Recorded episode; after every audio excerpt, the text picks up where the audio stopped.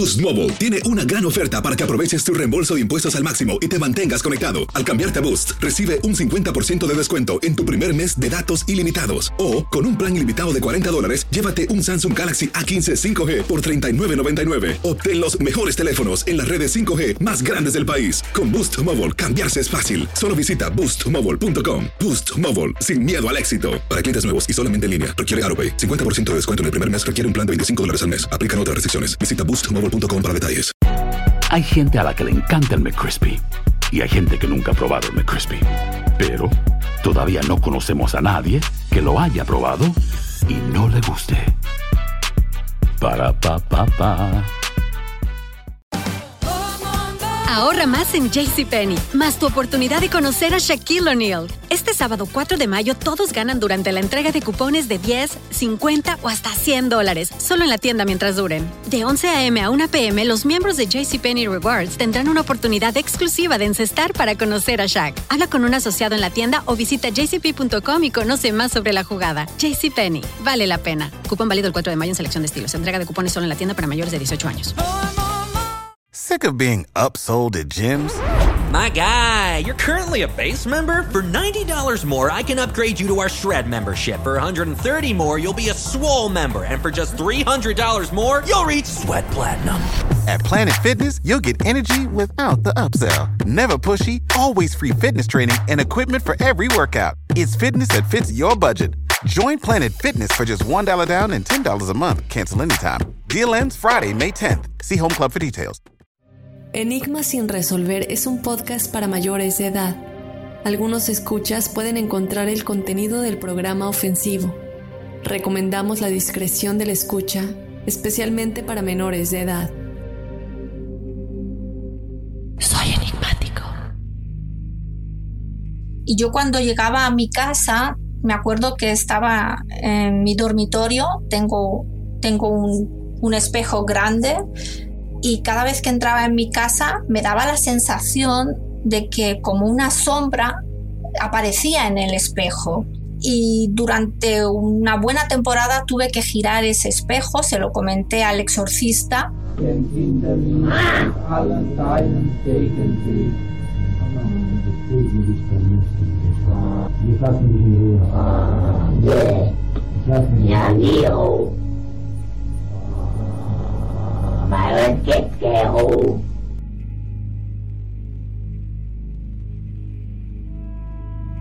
Cuando escuchamos mal, realmente lo primero que llega a nuestra mente son las energías negativas, la gente con bajos escrúpulos, pero muchas otras veces nos vamos más allá y pensamos en la oscuridad, que es esa ausencia de luz, al igual que los espíritus malignos o peor aún, el demonio.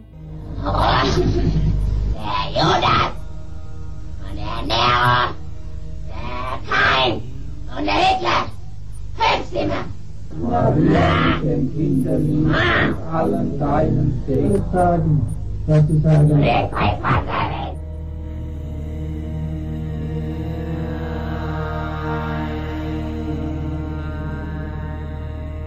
Platícanos un poco, yo sé que en tu libro Cara a cara con Satanás tú hablas con Anaís que fue una poseída por el demonio, platícanos un poquito más de esto, el exorcismo, si quieres más adelante, pero ¿qué es lo que ella veía? Porque yo sé que tú describes un poco esta figura demoníaca que se le presentaba a ella. ¿no?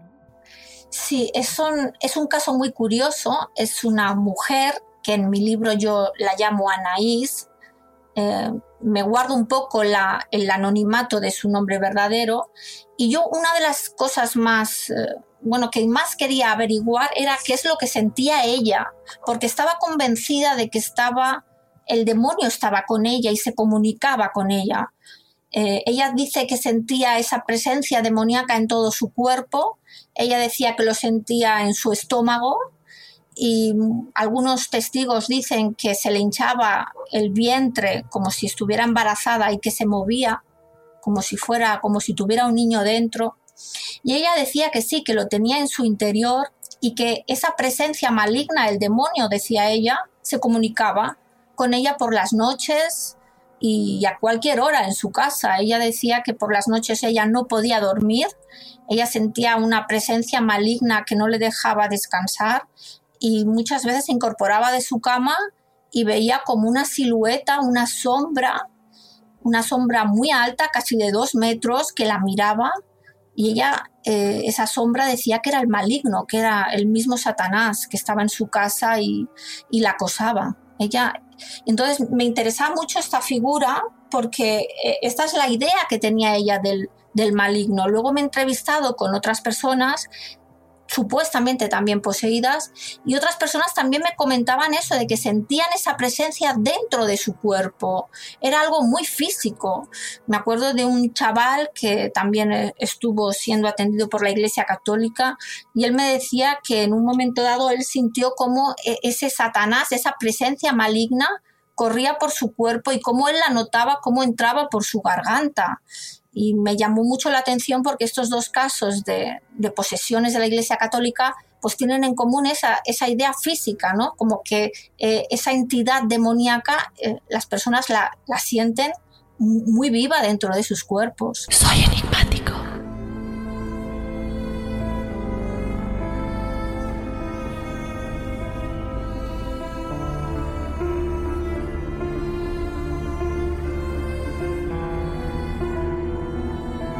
La historia nos dice que Adolfo Hitler, demente y traicionado y sin posibilidad alguna de victoria, se retira con su esposa Eva Braun a su búnker secreto y cometen suicidio. Ella tomando una cápsula de cianuro y Hitler disparándose en la cabeza. Posteriormente, al descubrir sus cuerpos, ellos son llevados fuera del búnker. Son puestos en una tumba no muy profunda y son cubiertos con 50 litros de gasolina prendidos en fuego y eso, supuestamente, sería todo el final de la historia y también el final de Hitler.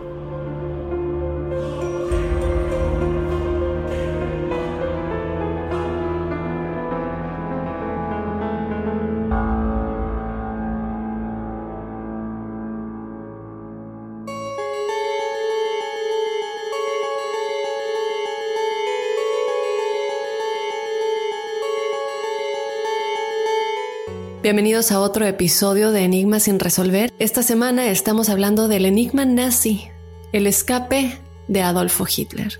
¿Escapó o no escapó? ¿Sobrevivió o no sobrevivió al final de la Segunda Guerra Mundial?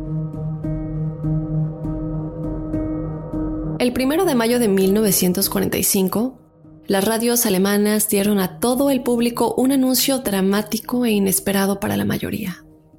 Para Gerald Williams, quien es autor del libro Grey Wolf, El escape de Adolfo Hitler, él también es periodista e historiador internacional, esta chicos sería la primer pista de que Adolfo Hitler realmente no estaba muerto. En realidad, él se habría escapado y habría sobrevivido con todo un plan muy macabro detrás de todo esto, del cual ya nos vamos a adentrar.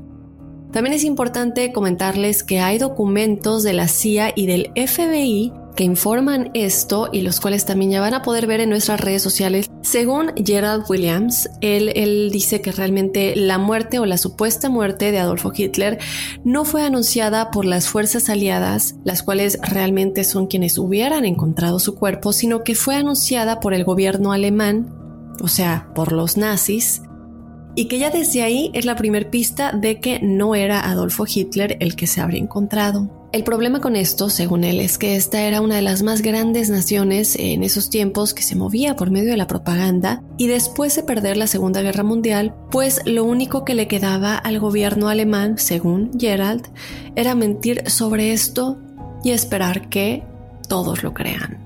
A pesar del reporte de radio, las fuerzas aliadas no pudieron realmente, chicos, verificar que la muerte, esta persona a la que encontraron, era realmente Hitler. Al tiempo del anuncio, la batalla de Berlín estaba en uno de sus puntos máximos.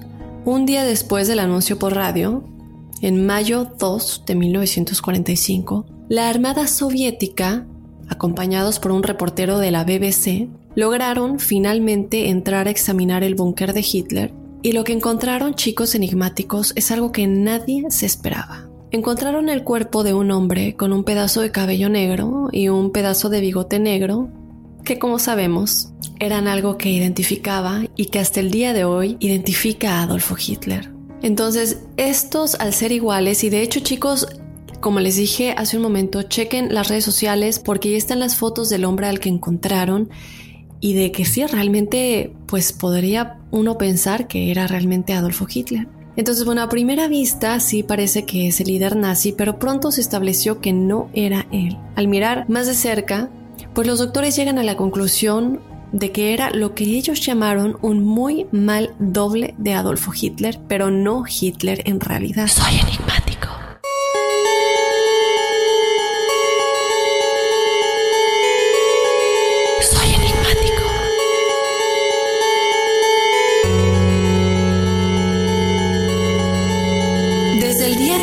El 28 de febrero de 1995, el Aeropuerto Internacional de la ciudad de Denver ha atraído mucha atención de clientes de vuelo, teóricos de la conspiración y trabajadores por igual. El aeropuerto en sí costó 4.800 millones de dólares.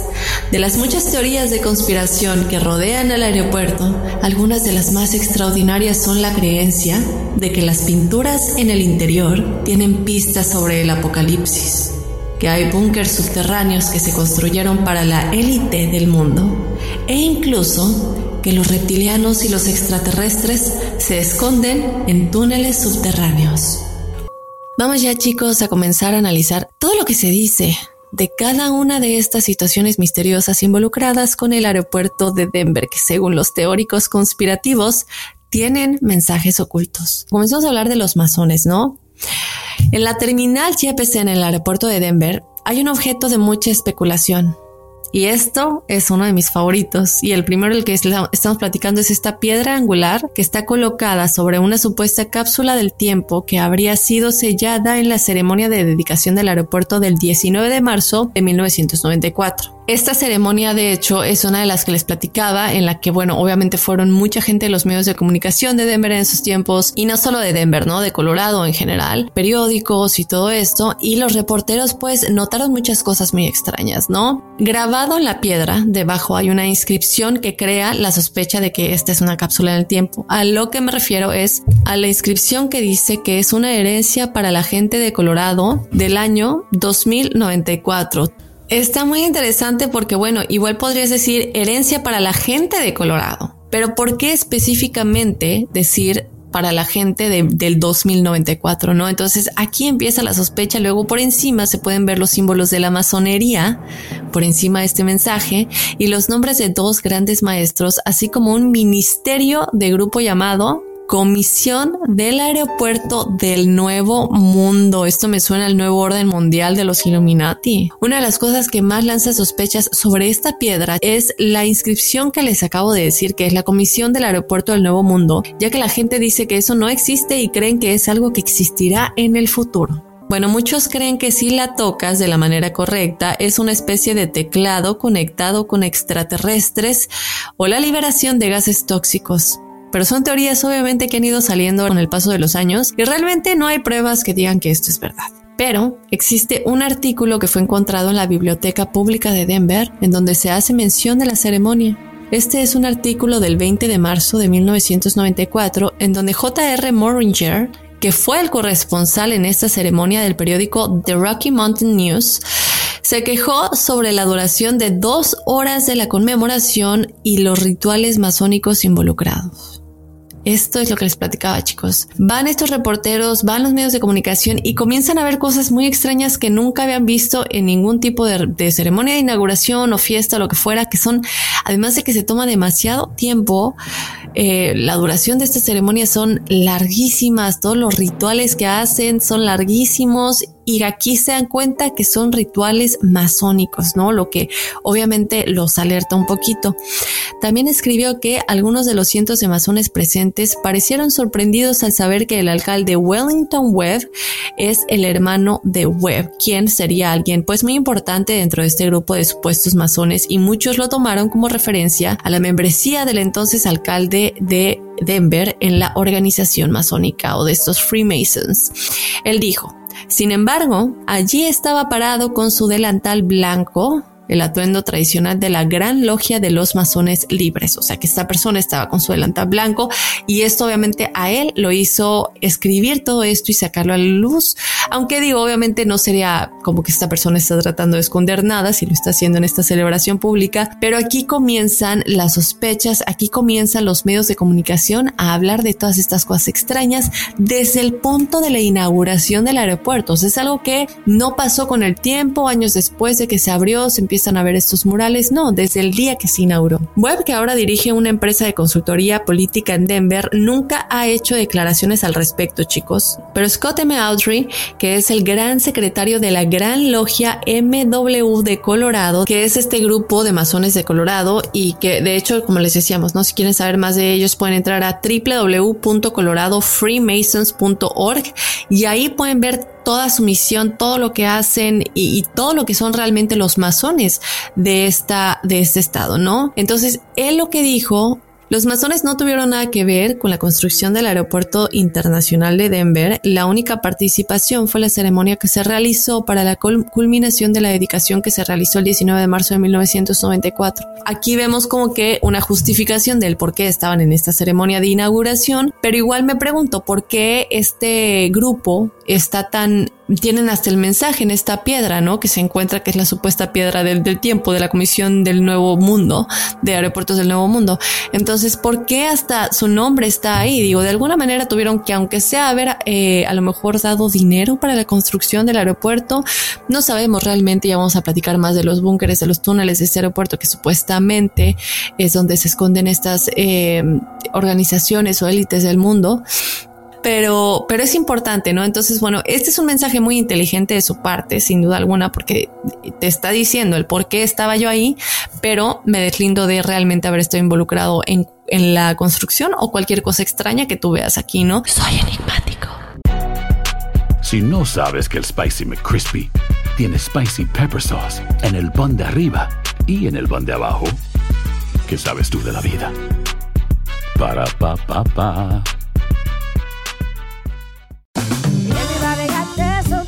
La venta para amigos y familiares de JCPenney está de vuelta. Desde el lunes ahorra 30% extra en artículos por toda la tienda. Esos son ahorros adicionales por encima de nuestros precios bajos. Dile a tus amigos, ven con tu familia y ahorren en grande. No olvides, ya se acerca el Día de las Madres. Y tenemos todo lo que mamá quiere: joyería, belleza, salón y tarjetas de regalo. JCPenney, vale la pena. Cupón válido del 29 de abril al 5 de mayo en selección de estilos. Aplican exclusiones. Detalles en la tienda jcp.com. Boost Mobile tiene una gran oferta para que aproveches tu reembolso de impuestos al máximo y te mantengas conectado. Al cambiarte a Boost, recibe un 50% de descuento en tu primer mes de datos ilimitados. O, con un plan ilimitado de 40 dólares, llévate un Samsung Galaxy A15 5G por $39.99. Obtén los mejores teléfonos en las redes 5G más grandes del país. Con Boost Mobile, cambiarse es fácil. Solo visita boostmobile.com. Boost Mobile, sin miedo al éxito. Para clientes nuevos y solamente en línea, requiere AroPay. 50% de descuento en el primer mes requiere un plan de 25 dólares al mes. Aplican otras restricciones. Visita boostmobile.com para detalles. Sick of being upsold at gyms? My guy, you're currently a base member. For $90 more, I can upgrade you to our Shred membership. For 130 more, you'll be a Swole member. And for just $300 more, you'll reach Sweat Platinum. At Planet Fitness, you'll get energy without the upsell. Never pushy, always free fitness training and equipment for every workout. It's fitness that fits your budget. Join Planet Fitness for just $1 down and $10 a month. Cancel anytime. Deal ends Friday, May 10th. See Home Club for details.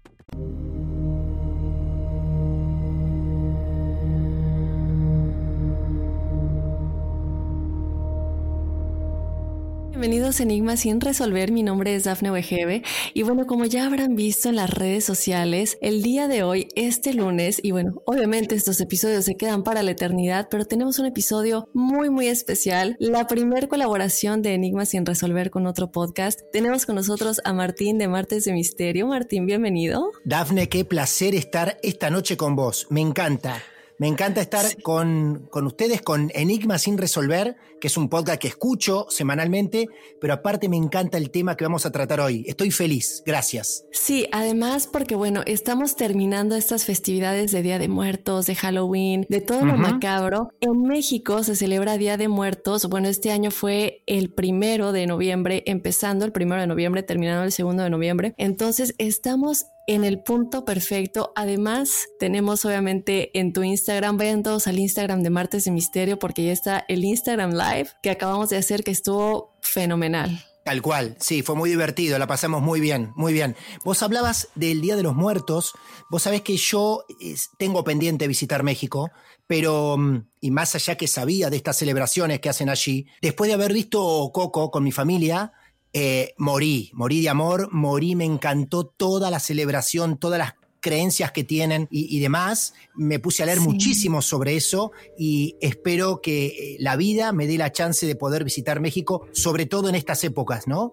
Eh, sé que lo voy a vivir a pleno. Sí, no, yo tampoco he estado en Argentina y, es padre, ¿no? Porque, y creo que es algo que conecta mucho a todos los que nos encanta investigar cualquier tipo de misterio. Eh, y no sé tú qué opinas, Martín, pero tenemos escuchas y ahorita mismo lo decíamos fuera del aire, chicos, y me dice Martín, oye, pero y si se me sale una palabra pues un poco argentina, pues a mí una mexicana, pero lo padre de todo esto es que ustedes, chicos, son de todos lados, nos escuchan argentinos, mexicanos, colombianos, venezolanos, costarricenses, de todos lados, entonces, bueno, es, es una unión latina con estos podcasts de misterio, que es lo padre, ¿no? Totalmente, acabo de aprender lo padre, voy a empezar a implementar lo padre. ¿Eh? No lo usamos en Argentina, así que lo voy a empezar a implementar desde hoy. Es lo padre. Muy bien. Y bueno, hablando de toda esta temática de misterio, que no importa la fecha que sea, nos encanta hablar de misterios y de enigmas. En esta ocasión vamos a estar hablando de todas las maldiciones que se esconden detrás de varias producciones que, bueno, chicos, se van a quedar con el ojo cuadrado de ver toda la evidencia que hay detrás de muchas de las cosas que pasaron en estas películas. Se tienen que quedar hasta el final del episodio porque vamos a estar hablando de suicidios en pleno set, de premoniciones, de muertes muy extrañas, documentales malditos que mataron a quienes los ven y más. Vamos a estarles dando, Martín, una novedad acerca de una película además y esta le doy la primicia a Martín porque él me dijo, mira Daf, lo que me encontré y no, no, no, yo a mí se me puso la piel de gallina, pero es una película que apenas salió en los cines y que se dice que es la película más maldita que ha dejado una estela de muertes y que debido a la gran maldición que esconde nunca fue lanzada con anterioridad porque como vimos esta película ya tenía mucho tiempo, desde hace mucho tiempo que, fue producida, ¿no? Entonces, no sé, ¿tú qué opinas de esta película, Martín? Ahorita que la platiquemos más a fondo, ¿te arriesgarías a verla? Totalmente. No hay peor cosa que me digan, esto no lo hagas para hacerlo, ¿no? Oye, ¿y de qué otras películas vamos a estar platicando? Bueno, eh, en verdad pensaba dejarlo como sorpresa para los oyentes, pero soy tan ansioso, tan ansioso, que tengo que decirles a los que estén escuchando este episodio de películas malditas, que en un rato vamos a estar hablando de El bebé de Rosemary, por ejemplo, que es conocida también como La semilla del diablo. Vamos a estar hablando de esta película que recién Daphne te decía, se llama Antrum, la película más mortal jamás creada para los que se animen a verla en cines. Vamos a hablar del conjuro, que no necesita presentación, de Annabelle, de Apocalipsis Now, por ejemplo, del Cuervo, El Mago de Oz y otras películas que ahora no vamos a anticipar. Así es que no se muevan, no podemos empezar sin antes recordarles que nos pueden seguir en las redes sociales, síganos en Instagram y en Facebook como Enigmas sin resolver y mándanos tus experiencias paranormales o sobrenaturales a enigmas.univision.net y obviamente como tenemos a Martes de Misterio con nosotros, Martín, no sé si quieres recordarle a la gente de una vez que se vayan a tus redes sociales igual. Sí, están invitadísimos, invitadísimas, arroba Martes de Misterio, ahí los esperamos por Instagram, en Twitter también estamos, en Facebook todos bienvenidos con sus casos reales también. Sí, unas historias de la vida real que de verdad te ponen la piel de gallina. Entonces, bueno, con esto iniciamos ya el episodio de esta semana, películas y sus maldiciones en enigmas sin resolver. Soy enigmático.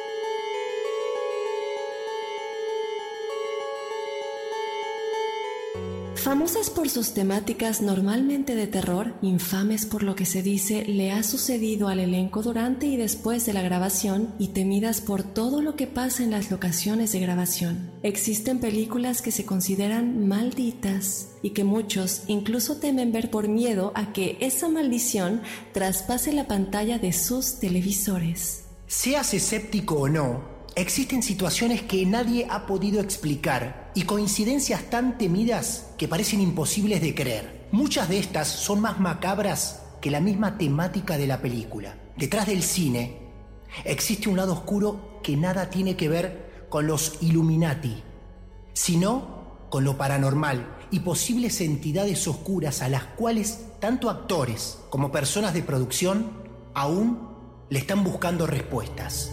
Soy enigmático.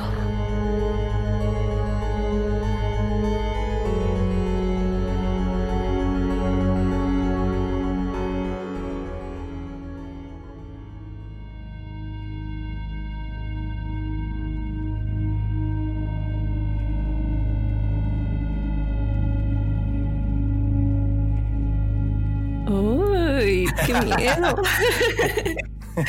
bueno, aquí de miedo. Y otra cosa que no les comentamos, chicos, es que además estamos grabando de noche. Es la primera vez que yo grabo enigmas de noche y esto lo hace todavía más espectacular. Y bueno, aquí ya entrados en ambiente, yo de una vez les digo chicos que se vayan por su chocolatito caliente, si están aquí en México con la costumbre del pan de muerto o si tienen ahí unas palomitas, pues que ya entren con nosotros para que terminando el podcast se vayan a ver una de estas películas y nos cuenten si algo les pasó. Vamos a empezar, Martín, ¿te parece? Con esta que les platicábamos hace un momento, que yo les dije que Martín me la pasó y yo no me podía creer lo que estaba leyendo. No, no, no, no, no, solo de leerlo, imagínense, ni siquiera lo he visto. Esta es, y no lo estoy agregando, así se llama, Antrum la película más mortal jamás creada. Este es el nombre real. Imagínense, la película más mortal jamás creada. Esta es una película la cual muchos comparan con el proyecto de la bruja de Blair, que de hecho hay un episodio de Enigmas en el cual platicamos de esta película a detalle y qué es realmente todo lo que sucedió. Pero ¿por qué se parece o por qué la asocian tanto con la bruja de Blair? Bueno, por las extrañas tomas, no sé si recuerden que era como tomas reales que se encontraron, pues es el concepto de esta película, ¿no? Se ven cosas que parecen ser reales, lo que obviamente la convierte en una clase documental mezclada con filmaciones que supuestamente se habrían encontrado los productores y que aseguran pues tiene una maldición. La película empieza con un mensaje para la audiencia que dice, desde los albores del cine hemos estado haciendo películas sobre el infierno y el diablo y han sido eso, solo películas, siempre hemos estado a salvo, pero Antrum no es seguro. ¡Wow! ¿Te imaginas? Bueno, desde el inicio, Martín, ya nos están diciendo eh, esto es peligroso, esto no es, digo.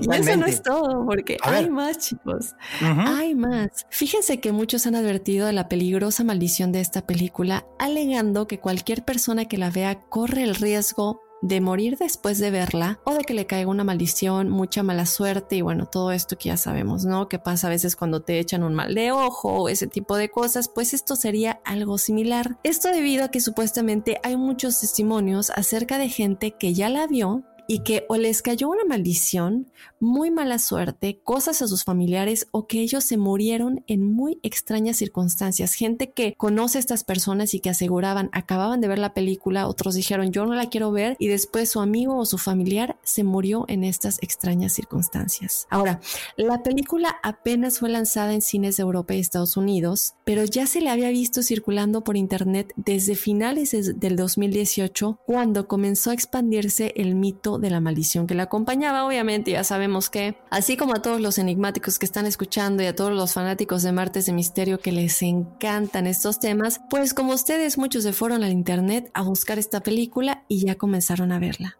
Antrum fue producida en 1979 por una productora búlgara, pero nunca salió a la luz debido a varios intentos fallidos. Les cuento chicos enigmáticos que Antrum fue producida en 1979 por una productora búlgara, pero nunca salió a la luz como les habíamos platicado al principio del episodio, porque bueno, tuvo muchísimos intentos fallidos y ojo, y presten atención a lo que les estoy diciendo en este momento porque desde aquí comenzaría la supuesta maldición. Primero, ¿qué pasa? Comienzan las cosas extrañas y misteriosas. Durante su estreno en un teatro en donde se proyectó, todo el teatro terminó envuelto en llamas, acabando con la vida de 56 personas que estaban en la función. Posteriormente, y pensando que lo anterior, bueno, pues había sido simplemente un hecho desafortunado, sin ninguna maldición detrás, la película se le presentó a varios programadores de festivales de cine independiente, los cuales la rechazaron una y otra vez. Bueno, dejémoslo ahí, sigue siendo un hecho desafortunado, todavía no se sospecha nada. Lamentablemente, aquellos programadores quienes la habrían rechazado murieron posteriormente en extrañas circunstancias. El primer ejemplo que les vamos a dar, chicos, es el de James Hilbert del Festival de Jones Park quien siempre gozó de muy buena salud y que 24 horas después de ver y rechazar Antrum para que no estuviera en su festival, falleció convulsionando en una cafetería. Y qué casualidad que acababa de ver la película, ¿no?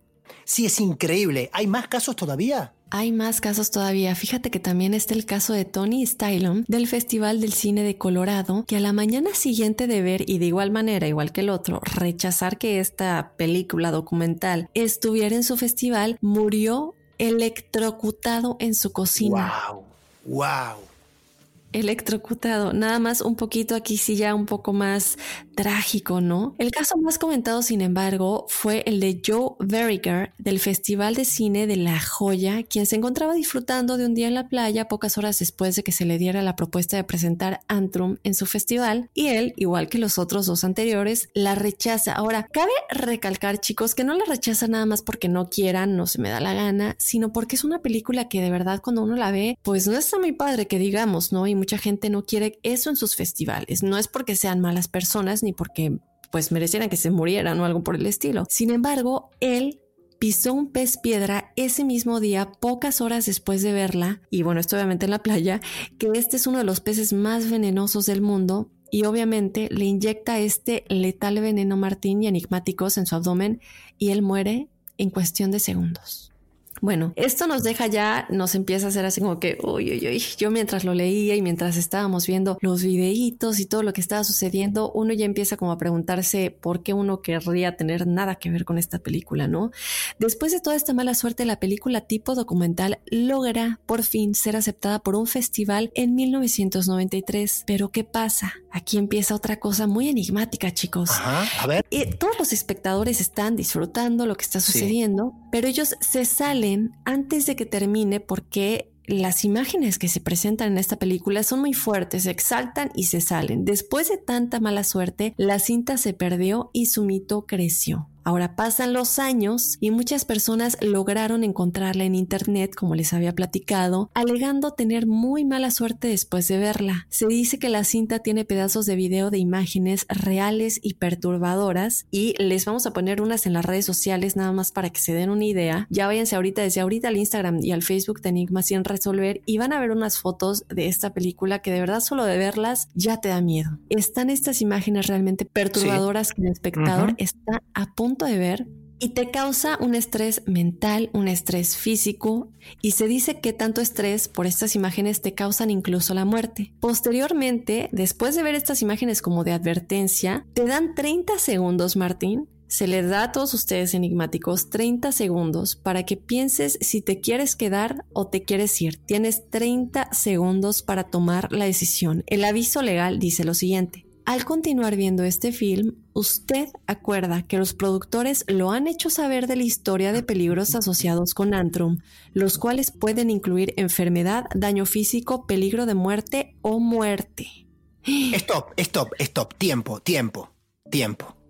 Dafne, después de haber contado todo esto, y sé que todavía queda un poco más, ¿qué haces en este momento? Tenés 30 segundos para decidir qué haces.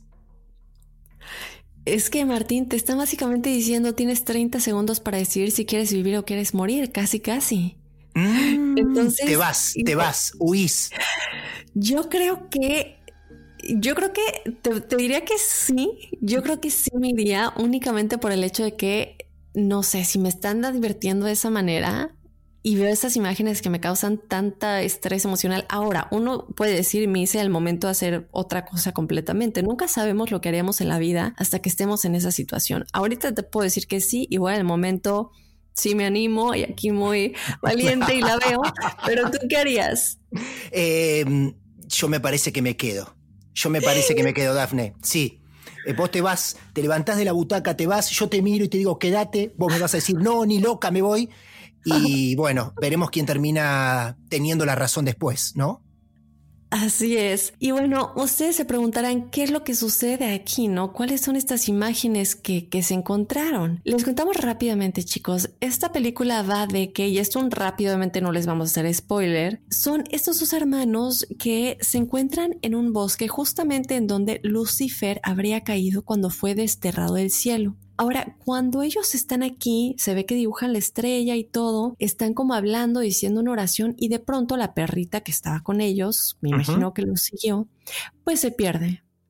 Ajá. Se pierde y este libro que ellos tienen, eh, que se supone que es un libro negro con las instrucciones de cómo llegar al infierno, les dice cómo llegar al infierno, que es donde ellos saben que su perrita pues se perdió, ¿no? Se perdió en este hueco, se fue y, y ellos al intentar llegar pues la película va de cómo van siguiendo las instrucciones de este libro negro. Y es donde pasa todo lo terrible. Imagínate, estás tratando de entrar al infierno en un bosque que además se supone que es donde aterrizó Lucifer después de ser desterrado del cielo. Imagínate, estás mezclando una cantidad de cosas que son una receta para un final fatídico.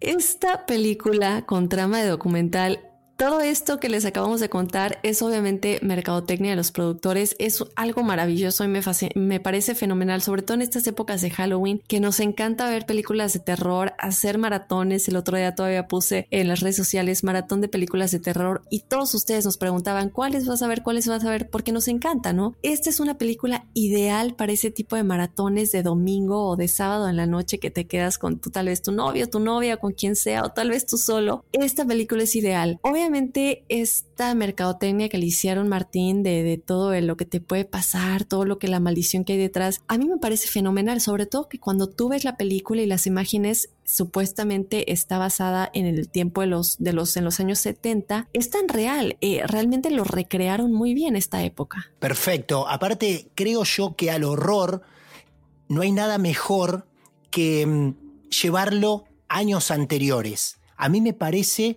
que las películas de horror que pueden representar los años 60, 70, principios de los 80, generan más horror que las películas actuales, cuando están bien representadas en el tiempo. Estoy completamente de acuerdo contigo y aparte la música, ¿no? Y de hecho creo que es algo que hizo, por ejemplo, una serie como Stranger Things. Claro. Que no es precisamente eh, terror, obviamente no es ficción, eh, pero la hizo tan famosa porque están tan realmente recreados en los ochentas y la música como medio macabra que tiene de fondo es, es realmente algo que sí lo hace, le da esta temática más tenebrosa, como dices, ¿no?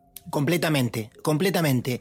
Tengo muchas ganas de ver esta película que intuyo o según, según comentan, próximamente se va a estar entrenando en cines. Así que em, yo me voy a quedar aferrado a la butaca y voy a tratar de no tentarme en pararme y huir de la sala. ya veremos si lo que me dijiste hace rato es verdad. ya lo vamos a comprobar, claro que sí. Bueno, me voy a presentar ante todos ustedes con una película que es por esos años, es del año 1968. Es una película que también tiene una especie de seguidilla de maldiciones a su alrededor. Y sobre todo, esta película junto al exorcista son de esas películas que han marcado a la gente que empezó a ver terror en esas épocas. Yo no había nacido todavía, pero de hecho hay muchas personas, por lo menos acá en Argentina, que dicen, yo vi el exorcista y no pude ver nada más de terror.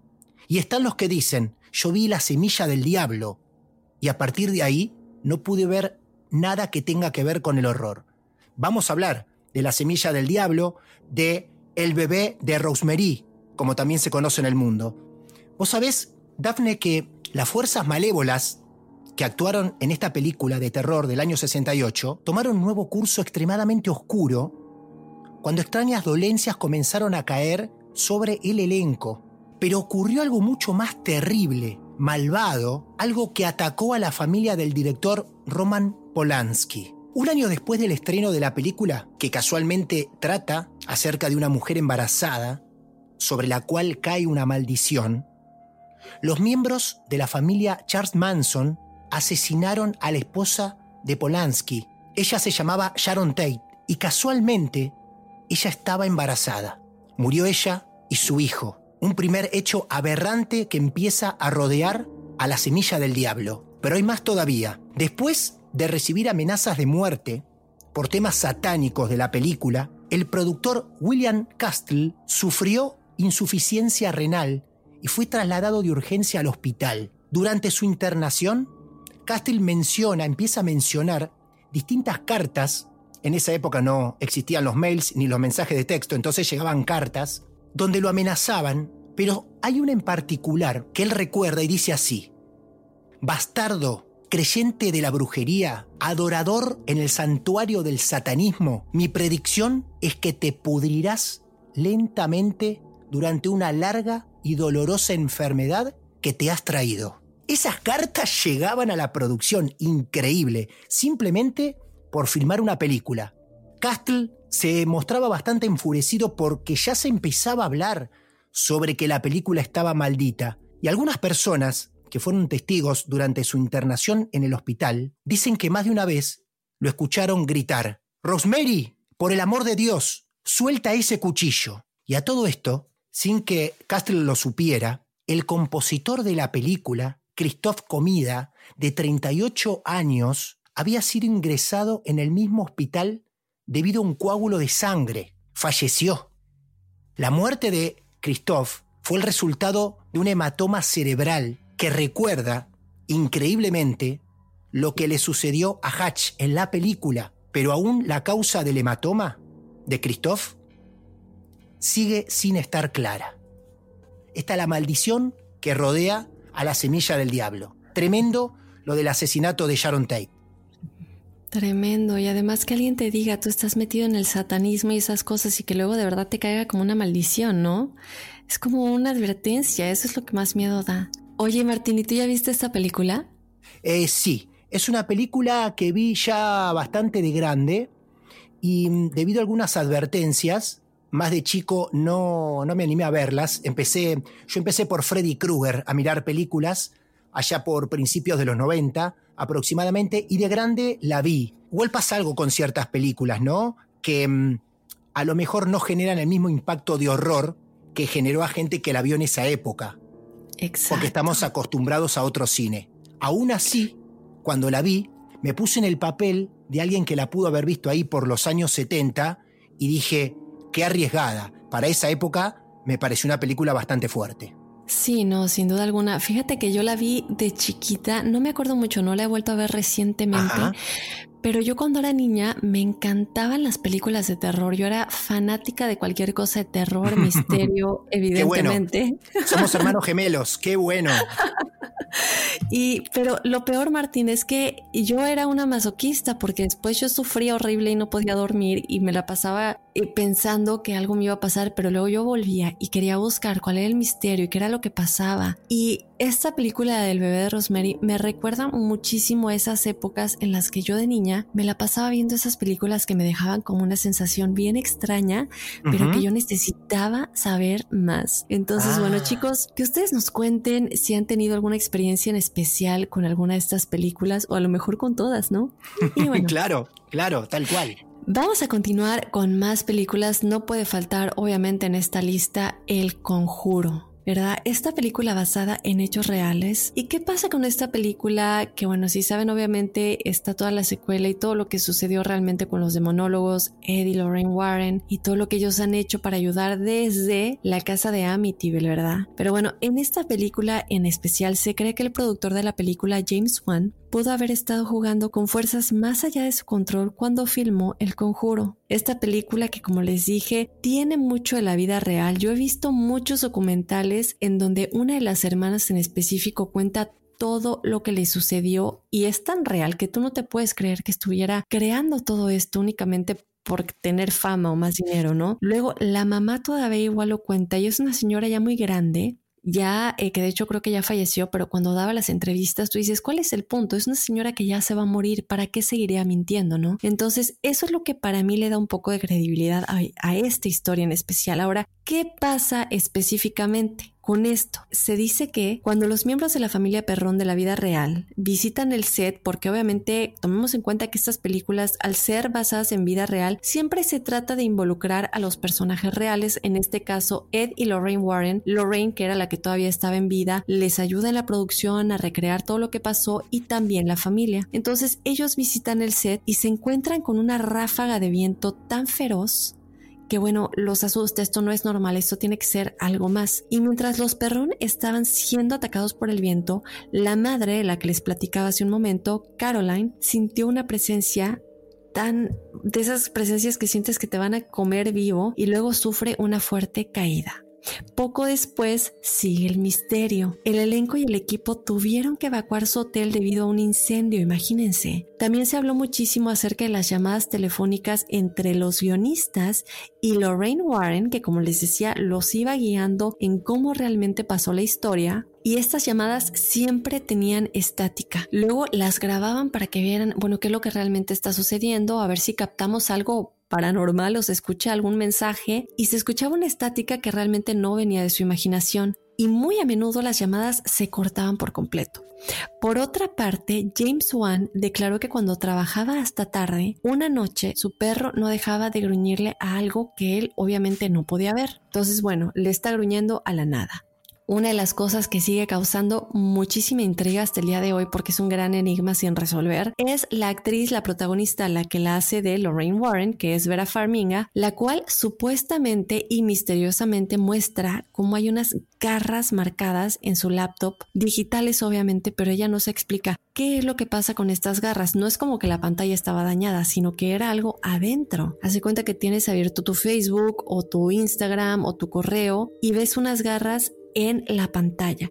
Entonces ella no se lo explica, se lo muestra obviamente todo el elenco, pero luego muestra fotos en entrevistas de lo que parecían ser marcas de, las mismas garras que vio en su computadora, en su muslo, después de que concluye el rodaje de la película y están en promoción con todos los medios de comunicación. Entonces era, eh, Martín, una tras otra, una tras otra. Y cuando vemos la historia que tiene James Wan, que es el productor de estas secuelas como El Conjuro, luego le sigue Annabelle y creo que algunas otras que siguen en esta historia de todo lo que sucedía con Eddie Lorraine Warren, uno dice, bueno, ¿qué, es lo que sucede? ¿No? ¿Será que e, estas entidades que realmente estaban con estos demonólogos, que muchos no le creen los Warren, cabe aclarar que nos han pedido muchos episodios acerca de la verdadera historia, si era real o no era real o era simplemente un negocio, y ya haremos ese episodio, pero sí queda, queda en un signo de interrogación muy grande, ¿no? ¿Por qué los persiguen de esta manera? Tal cual, porque creo yo que es eh, la misma gente que es escéptico para un montón de cosas que no ve o que no puede comprobar. Si mm, yo tengo que repasar rápidamente las más de 100 entrevistas que hicimos hasta hoy, el martes de misterio, hay un montón de cosas que vimos en estas películas que la gente también la vivió en su vida real.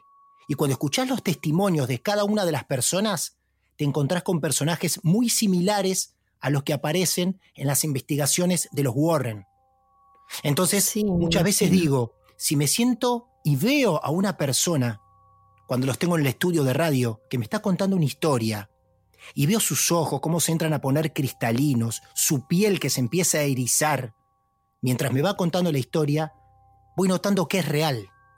Y te digo, Dafne, que hay un montón de historias que nos han contado que muchas coinciden con pequeñas partecitas que nos han contado ya los Warren. Sí, no, me imagino, porque además digo, yo obviamente me encanta Martes de Misterio y cada vez que veo un promocional de tus episodios y veo que pones como una frase clave de alguna respuesta de tus invitados de qué es lo que sucedió, como dices, no es muy similar este tipo de cosas. Entonces, lamentablemente, los escépticos muchas veces hasta no ver, no creer, digo, habemos muchos que tal vez no nos han pasado cosas tan graves como estas, pero sí tenemos, Martín, la oportunidad de hablar con nuestros escuchas, tú que tienes entrevistas de la vida real en cada episodio. Entonces, esto digo, es una prueba, sin duda alguna, no puede ser que tantos coincidan, ¿no? Las coincidencias no existen. Totalmente de acuerdo con vos, totalmente. Y vos sabés, Dafne, que me parece que tras haber filmado El Conjuro, James Wan no aprendió nada.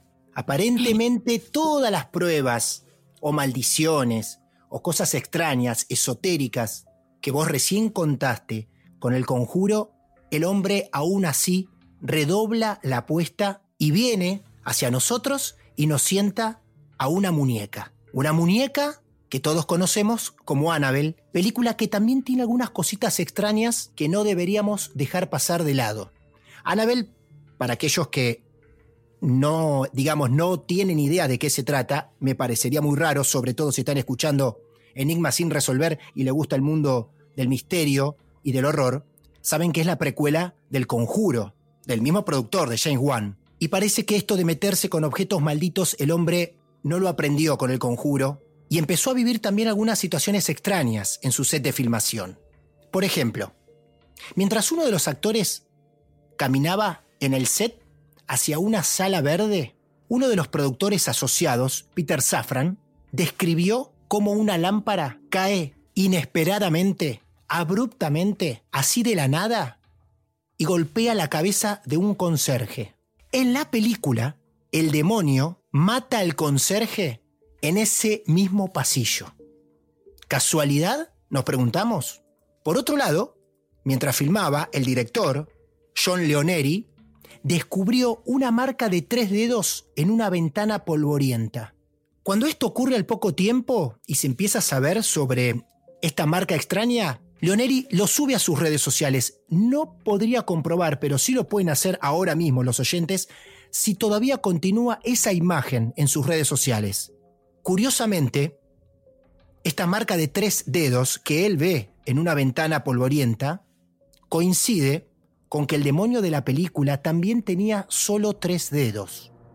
Como muchos de ustedes ya sabrán, esta película está inspirada en una muñeca real que se cree que está poseída por espíritus malignos, lo que confirma que la muñeca, la real, es mucho más maldita que la muñeca que nosotros vemos en la película. Aunque la de la película es bastante más fea, la real es mucho más tierna, pero está repleta de maldiciones.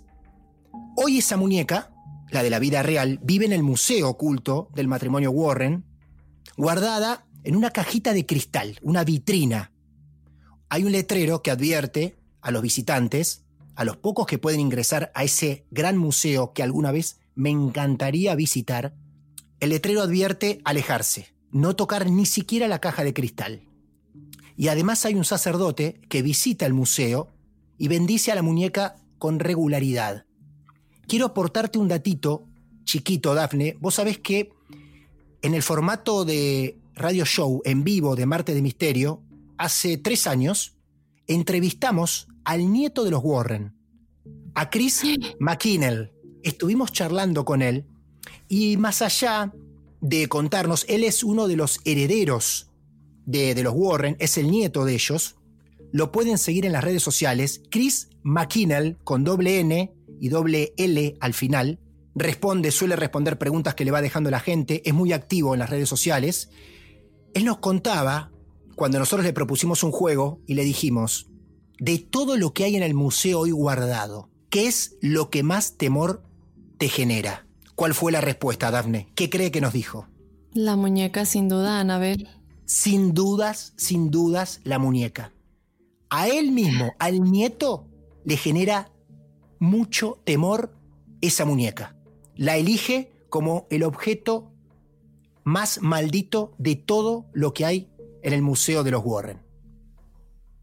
No, me imagino. Oye, qué lujo que lo hayas podido entrevistar, de verdad, maravilloso. Y además porque tienes el testimonio más cercano, ¿no? No te están llegando las historias de cualquier otra persona que, aquí se dijo o que los Warren, lo que vemos en televisión. Esto es algo muy real. Y aparte, bueno, yo no sé si él alguna vez te habrá contado de algunas de las víctimas. Alguna vez Lorraine comentó de este chico que se atrevió a ir al museo y de alguna manera, bueno, él iba con un programa de televisión, pero él venía en motocicleta y le advirtieron que no mirara a los ojos a la muñeca y él, pues desafiante, no le importa, la ve a los ojos, le dice qué me vas a hacer, se va riendo, se es una muñeca y tuvo un accidente que lo dejó en el hospital por un mes o si no es que un poco más eh, de regreso en su motocicleta, ¿no? Digo, muchos obviamente lo asociaron con la muñeca, Lorraine es lo que comentaba y yo no sé Martín si tú ya tuviste la oportunidad de ver al museo yo ya lo pude ver, eh, lo vi en un, en un video de, YouTube, obviamente no he ido, me encantaría ir, no estoy muy lejos en Nueva York, en Connecticut,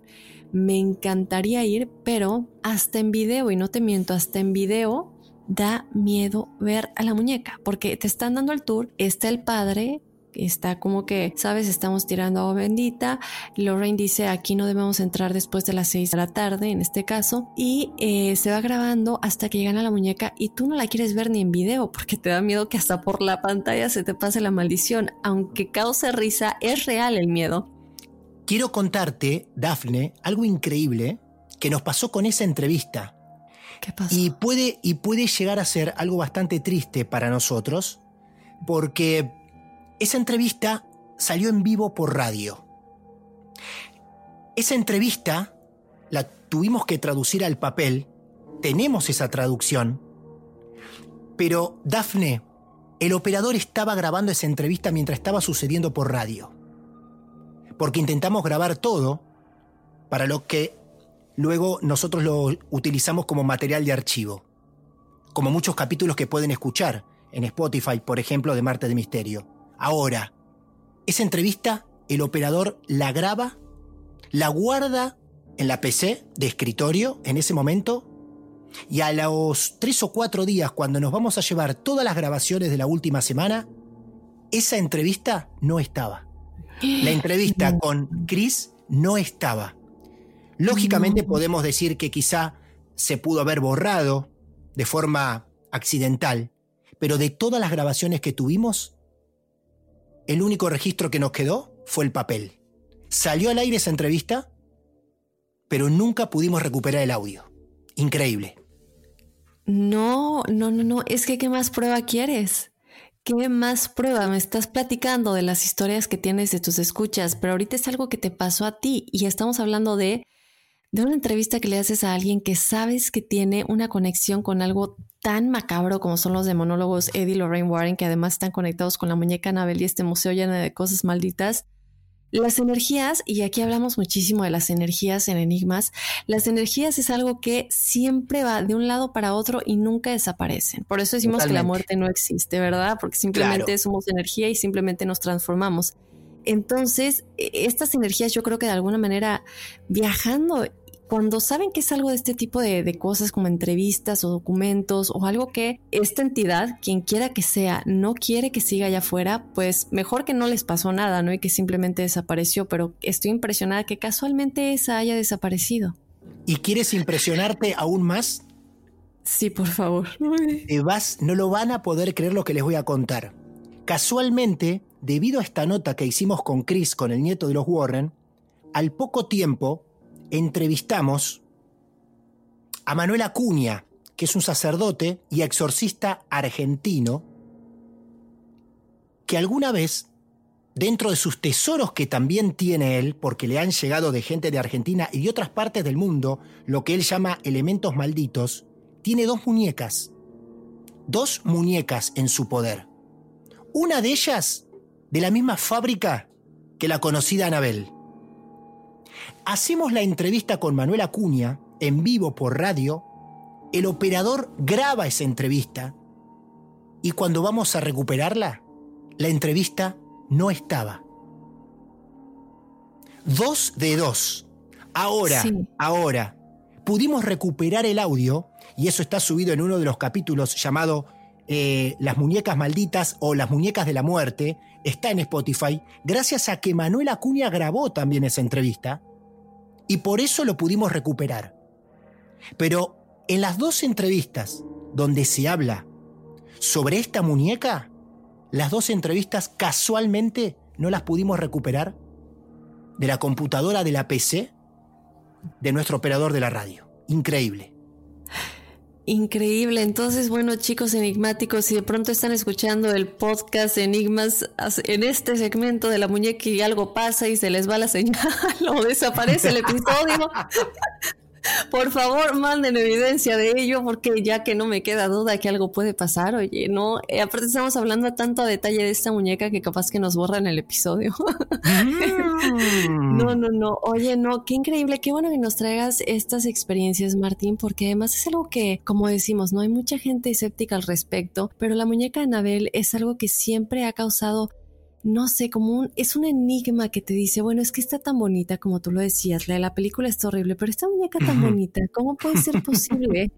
pues no, sí, sí puede ser posible. Recuerden que el demonio se disfraza de ángel.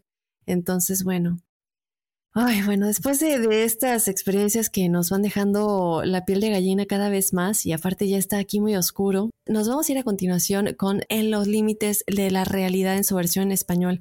Esta película, chicos enigmáticos, se hizo famosa por un horror de la vida real.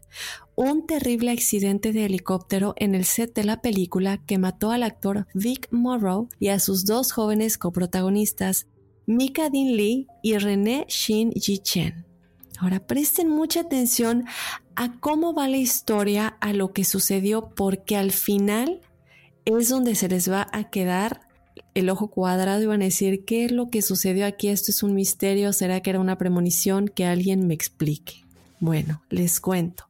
Cuando el helicóptero perdió el control después de un accidente pirotécnico, se estrelló directamente sobre los tres actores, aplastando a Chen, decapitando a Morrow y a Lee. Ninguno de los pasajeros del helicóptero murió, aunque todos resultaron heridos. O sea, estamos hablando de que Chen, Morrow y Lee estaban abajo, el helicóptero tiene el accidente y cae básicamente encima de ellos, decapitando a los últimos dos y únicamente aplastando a Chen, ¿no?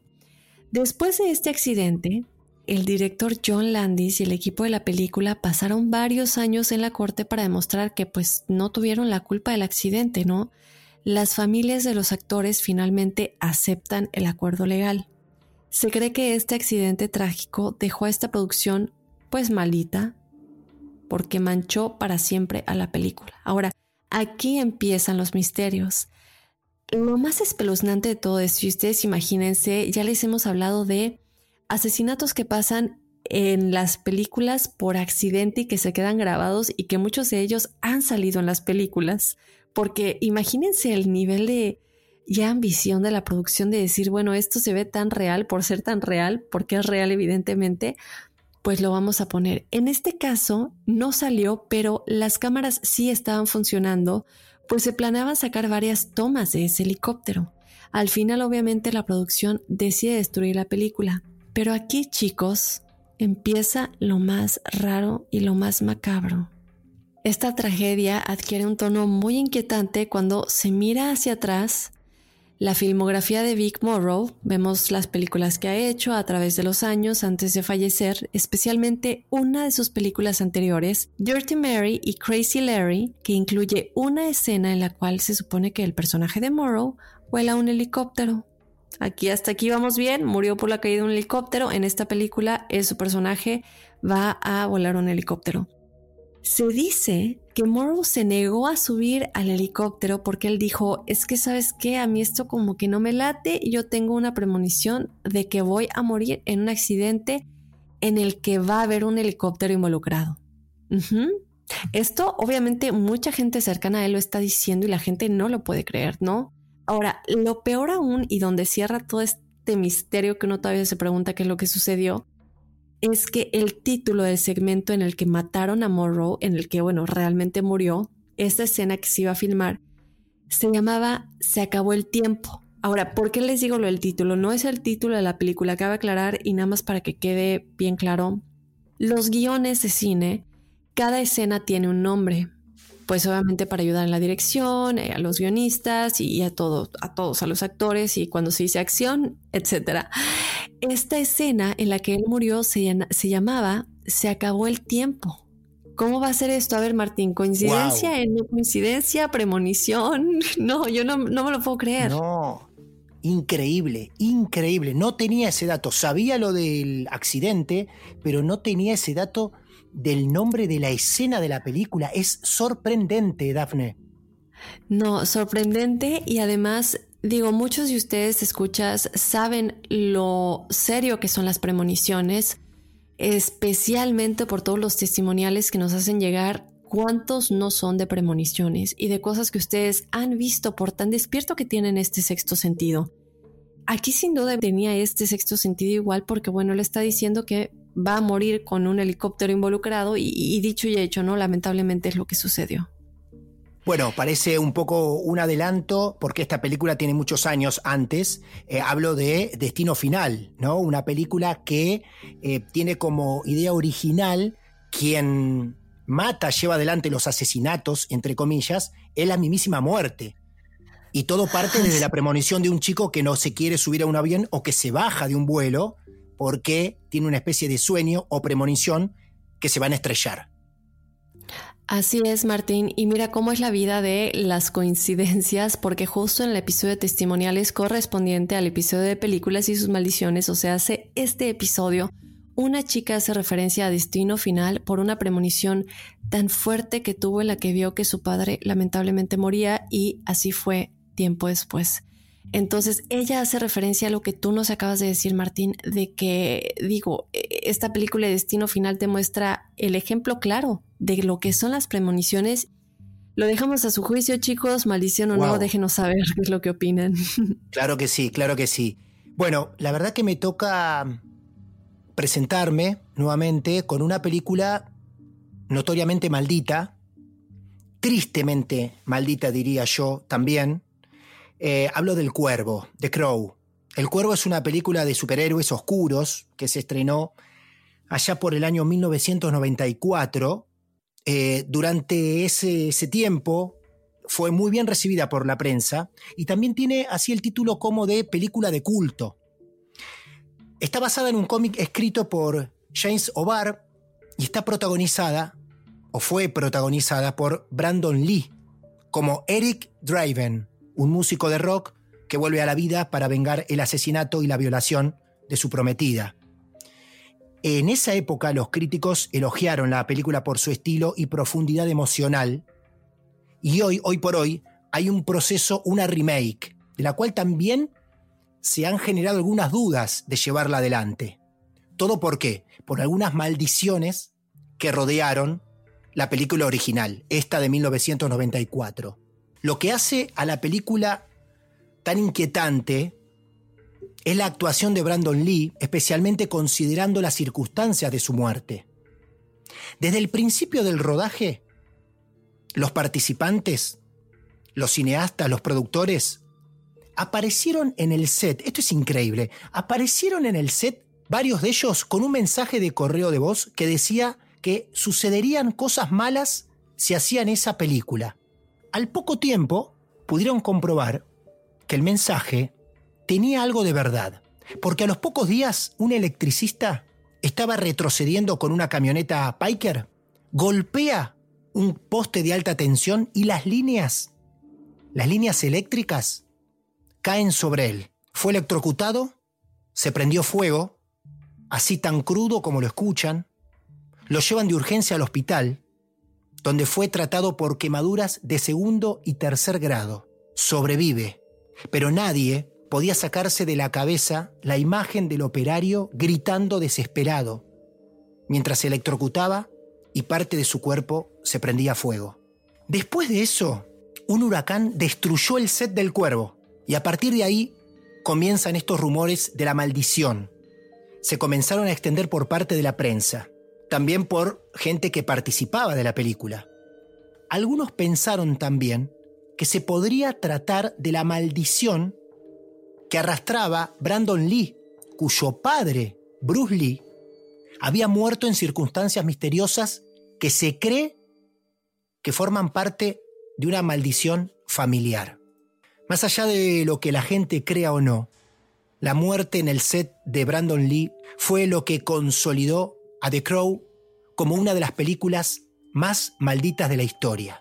Sí, señores, sí, señoras, oyentes, amigos, el protagonista muere en plena filmación. Tras ser disparado desde una distancia de 5 metros nada más, Brandon Lee, de 28 años de edad, cae de forma extraña. En realidad, cuando a él le disparan, dentro de lo que es una escena de ficción, Él cae hacia atrás cuando él tendría que haber caído hacia adelante, como estaba planeado. Ahí mismo el director dice corten, y cuando se para la filmación, Brandon empieza a pedir ayuda, y se dieron cuenta que algo estaba saliendo mal. Los presentes vieron que a Brandon le comenzaba a sangrar su costado derecho.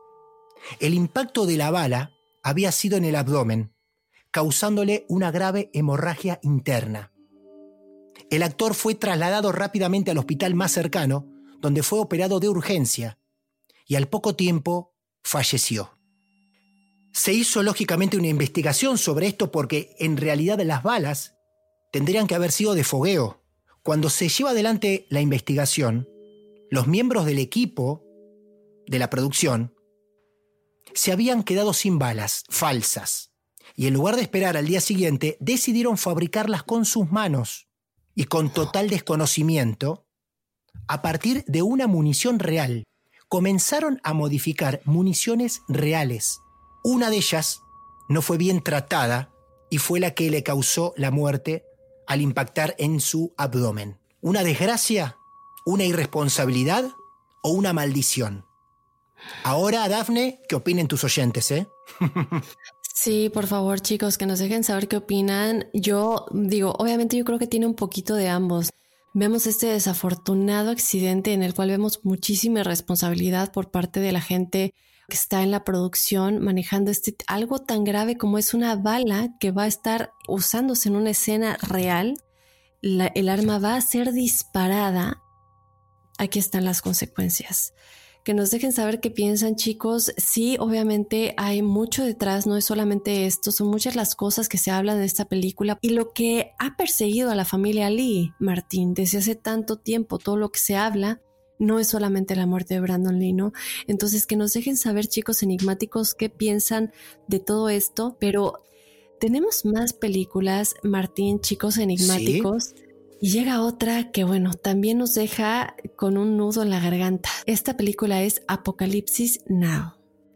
¿Qué pasa? Se cree que el productor Francis Ford Coppola sufrió lo que muchos creen sería una maldición que perseguía a la película. Y ahora, aquí vemos que siempre se menciona al productor, ¿no? Porque cuando vemos al conjuro, a Anabel, se habla de que James Wan podría haber estado jugando con unas fuerzas tal vez más allá de su control. Aquí es algo similar. Aunque en esta película nadie murió, como en otras películas que hay muchas muertes o que los protagonistas se enferman, hay sucesos muy raros cuando terminan de grabar, en este caso, los sucesos fueron muy graves y preocupaban mucho debido a las fuerzas oscuras que se cree habían invadido el comportamiento del elenco. Lo hemos platicado, eh, de hecho hemos tenido episodios en los que platicamos cómo estas estrellas de pronto ya sea porque están involucradas con estos cultos o con los Illuminati o con diferentes, digo, tal vez no sabemos qué tipo de sectas haya, ¿verdad? En, este tipo de mundo de, la farándula. Se empiezan a ver unos comportamientos, comportamientos muy extraños, vemos que hacen símbolos con las manos o de pronto les cambian los gestos de la cara. Algo similar más o menos, ¿no? El comportamiento del elenco cambia muchísimo. ¿Qué es lo que sucede? Ahora aquí estamos hablando de estrellas de Hollywood que están en todo este ambiente y que puede ser por una o por otra, puede ser por este tipo de maldiciones, puede ser tal vez por otras cosas como la vida misma, las drogas y en todo lo que se involucran. Pero Marlon Brando comenzó a subir extremadamente de peso y se volvió incapaz de memorizar sus líneas, es como que era otra persona. Coppola reescribió el final ampliamente pues para adaptarse a las limitaciones impuestas del actor, ¿no? Por el peso, por la falta de agilidad, y por todo lo que él veía que él ya no era el mismo actor que había contratado cuando hizo el casting y quedó. Mientras tanto, Martin Sheen estaba luchando contra el alcoholismo y tuvo un ataque al corazón durante la producción. Una escena en la que su personaje tiene un ataque de nervios en una habitación de hotel mostraba a un Sheen borracho rompiendo accidentalmente un espejo y abriéndose la mano.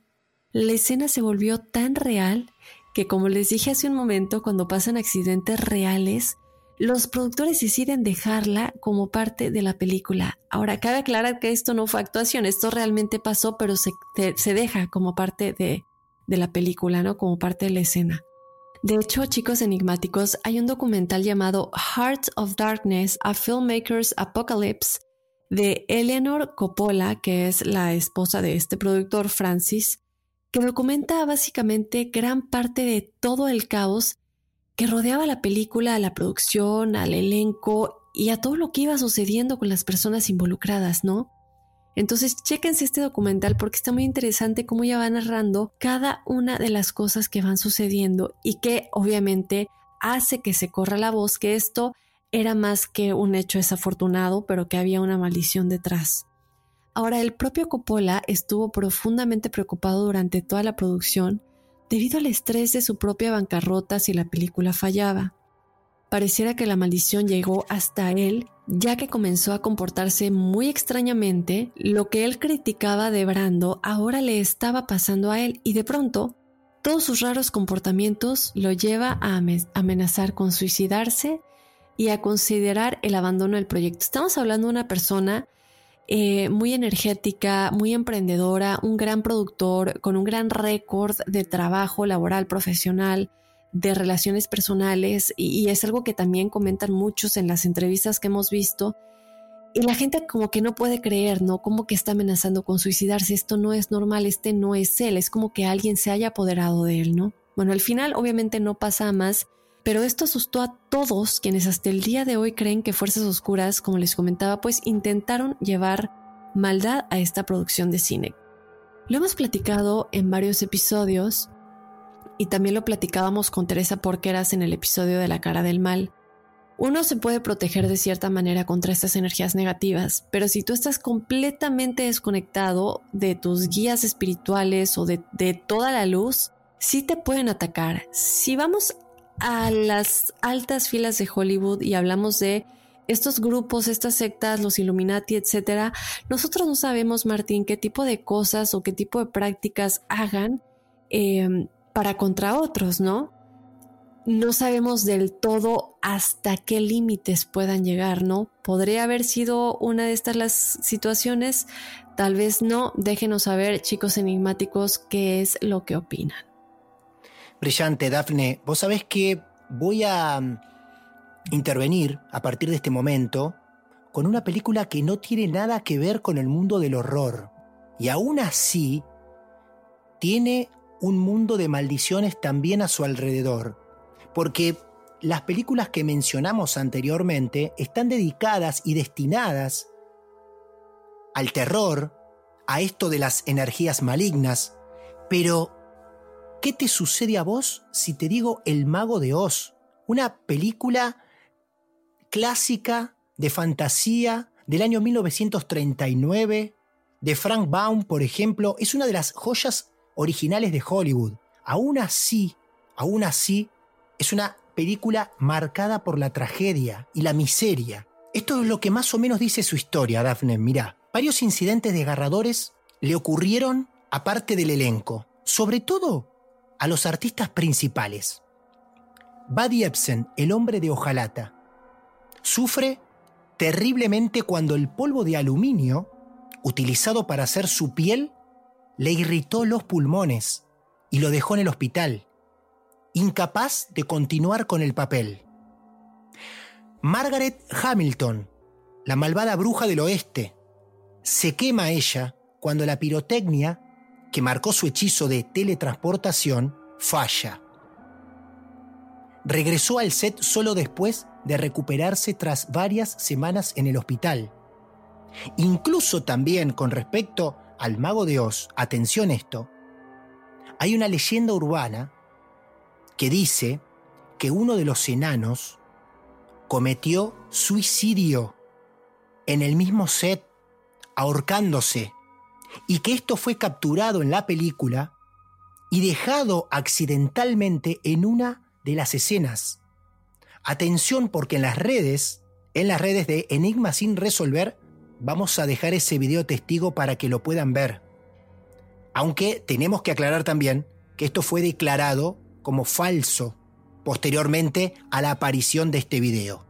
Gran parte de la maldición se centra en tragedias en la vida de ciertos miembros del elenco, también como Clara Blandick, la tía M, que se suicida muchos años después, o Frank Morgan, el mago, quien resulta herido en un accidente automovilístico unos meses después del estreno de la película. Y vamos a la protagonista. Ella no se salvó, ya que se dice que si realmente hay una maldición en el mago de Oz, esta maldición la rodea a la misma Dorothy. Judy Garland era querida como actriz y cantante, pero se cree que como a muchas otras actrices, Hollywood la trata terriblemente. Se vio obligada a tomar medidas extrañas para evitar subir de peso, incluido fumar docenas de cigarrillos todos los días. A ver si entienden. No estoy diciendo que tenía una adicción a fumar cigarrillos, sino que lo hacía para bajar de peso en estas terribles exigencias que tenía Hollywood para sus actrices. Se le administraron drogas para ayudarla a mantener el ritmo brutal de producción y muchos dicen que ella era tratada como un objeto más. Brillaba para el mundo, pero dentro de Hollywood, puertas adentro de Hollywood, se la distrataba. Por todas estas cosas, por todas estas exigencias de ella terminó suicidándose cuando apenas tenía 47 años y una carrera hermosa por delante. Lamentable, Martín, una historia muy lamentable. Y bueno, tú nos comentas ahorita que obviamente después se desmiente lo del video y se dice que no era verdad. Ahora, esto no aplica como en el caso de la película eh, que les platicábamos al principio de Antrum, es completamente diferente. ¿Por qué lo digo que es diferente? Porque aquí la producción, esto sí fue mercadotecnia y sí fue algo hecho, pero aquí simplemente sale a la luz que se había suicidado alguien en el set ¿Y qué es lo primero que vas a hacer para proteger la película o tu producción? Decir que es mentira. ¿no? Entonces, vamos a dejar el video. No estamos diciendo que sea verdad, cabe aclarar, pero sí vamos a decir que lo vamos a dejar al juicio de los escuchas, al juicio de los enigmáticos y de los misteriosos que estén escuchando. Ahí lo vamos a dejar que ustedes lo vean, que ustedes lo juzguen.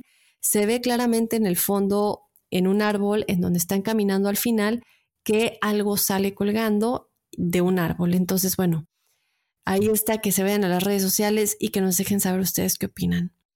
Pero bueno, nos vamos a ir ya con la última, Martín. Y esto, bueno, más que una maldición de una película, es más bien una maldición de un personaje, diría yo.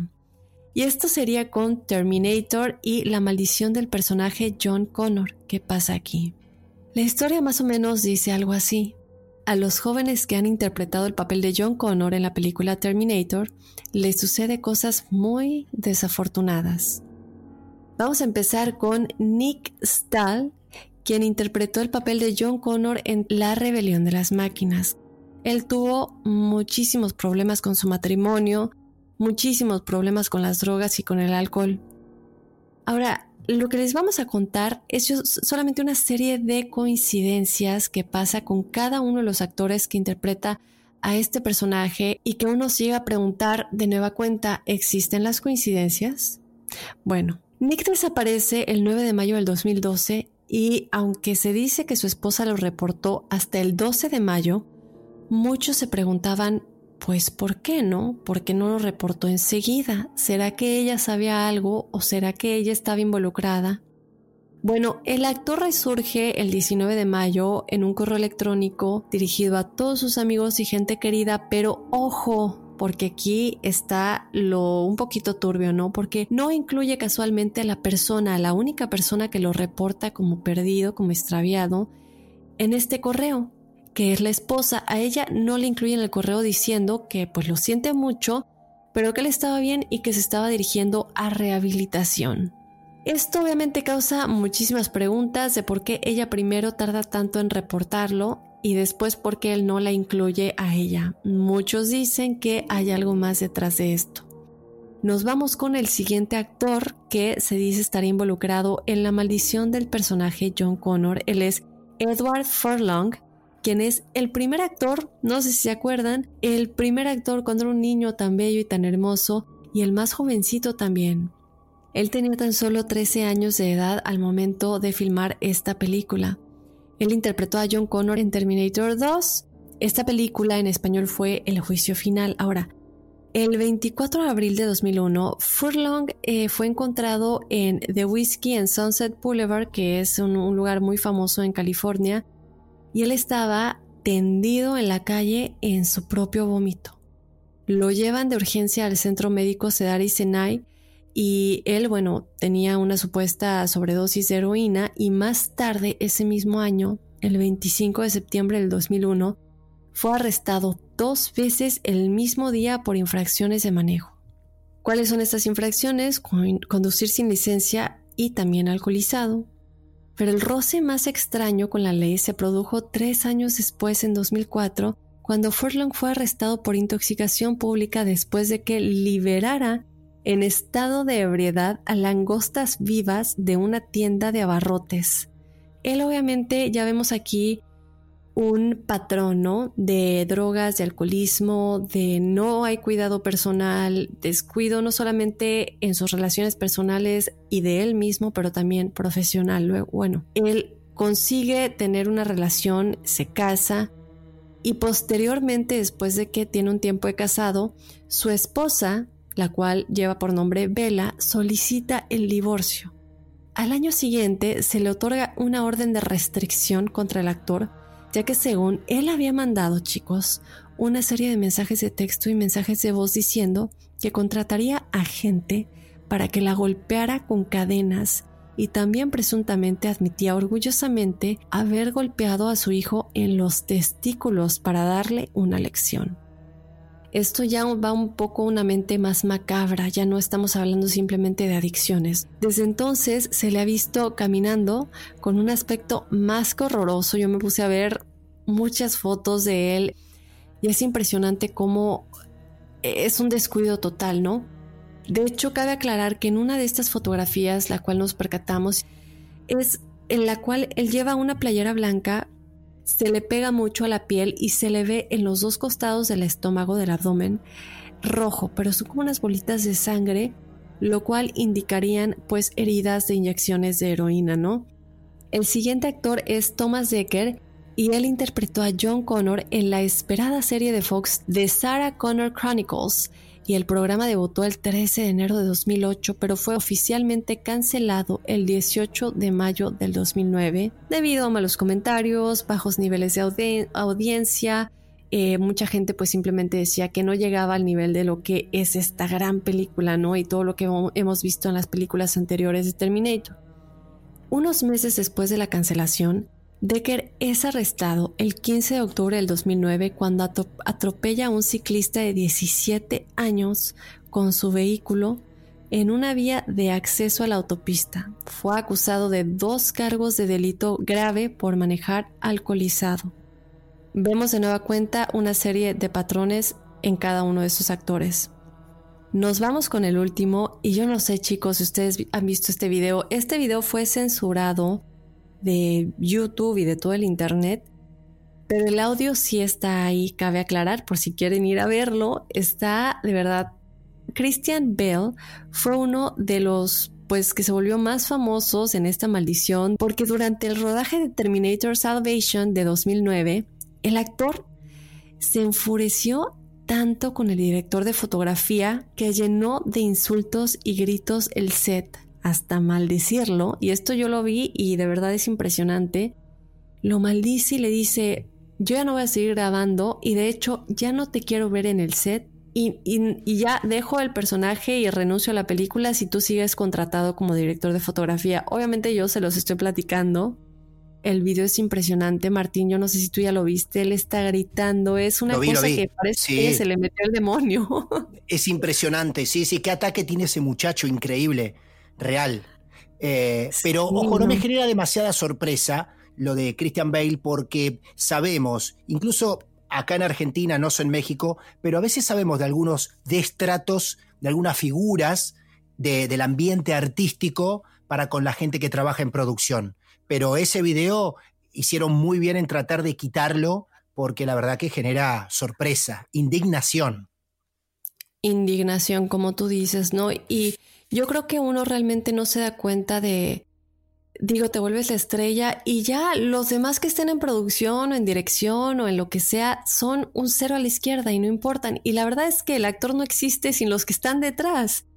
¿No? Es una ironía tan grande y que en este video nos deja ver a lo que puede llegar el que se te suba la fama a la cabeza. Entonces, bueno, hasta aquí llegamos con estas películas y sus maldiciones en esta colaboración tan maravillosa con Martes de Misterio. Martín, a ver, platícame, ¿qué te pareció haber sido el invitado de lujo en esta edición especial de Enigmas con Martes de Misterio y las películas y sus maldiciones?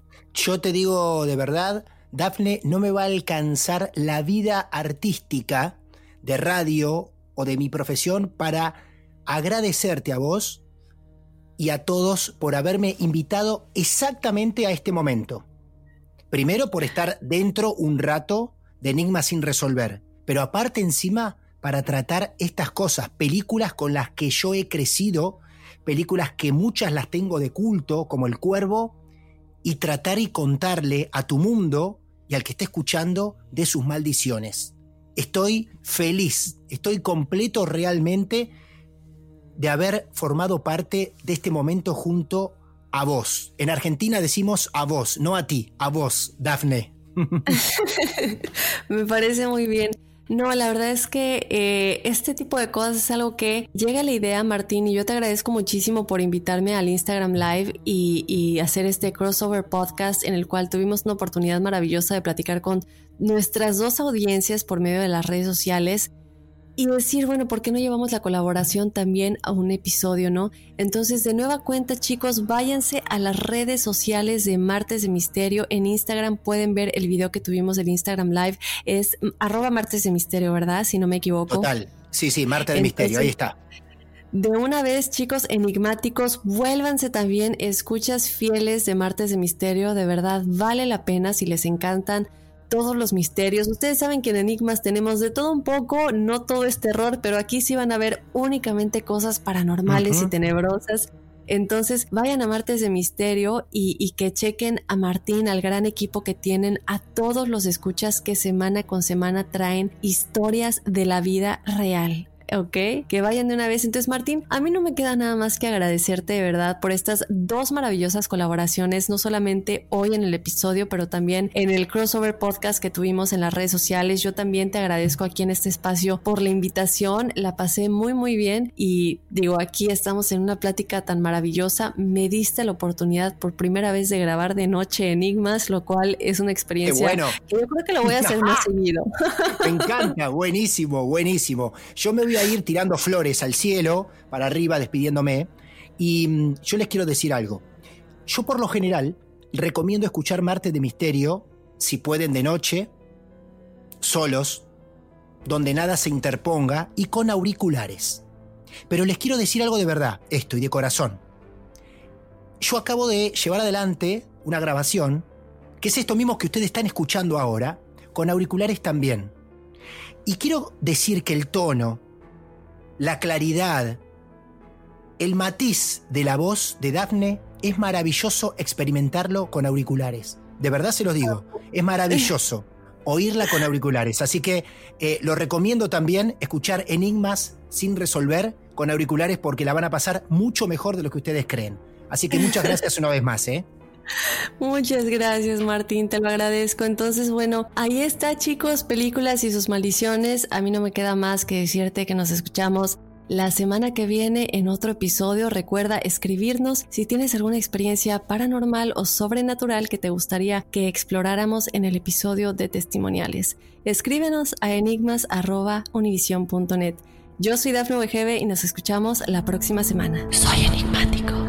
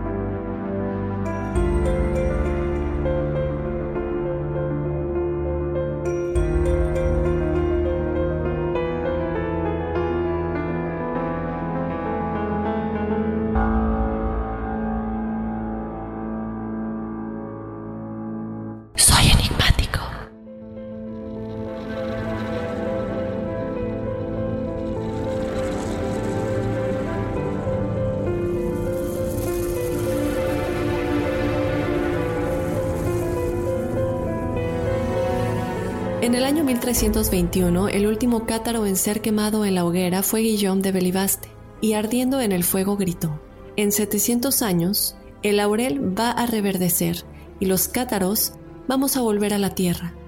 Su profecía fue dicha en el año 1321. En el año 2021 se cumplen los 700 años.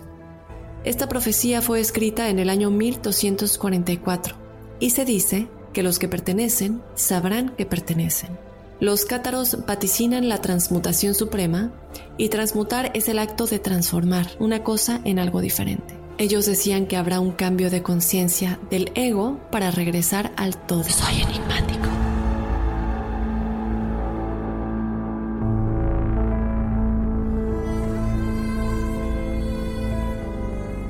Entonces él, por supuesto, va a darle la extrema unción a esta eh, viejita cátara que estaba muriendo, pero en realidad esto fue una trampa para la iglesia atraparlo. Entonces él eh, cae nuevamente bajo las garras de la Inquisición y lo queman en la hoguera. En el momento que lo están quemando en la hoguera, él lanza una, una predicción, podemos decir. Y entonces él dice, dentro de 700 años, el laurel reverdecerá y los cátaros volveremos a la tierra.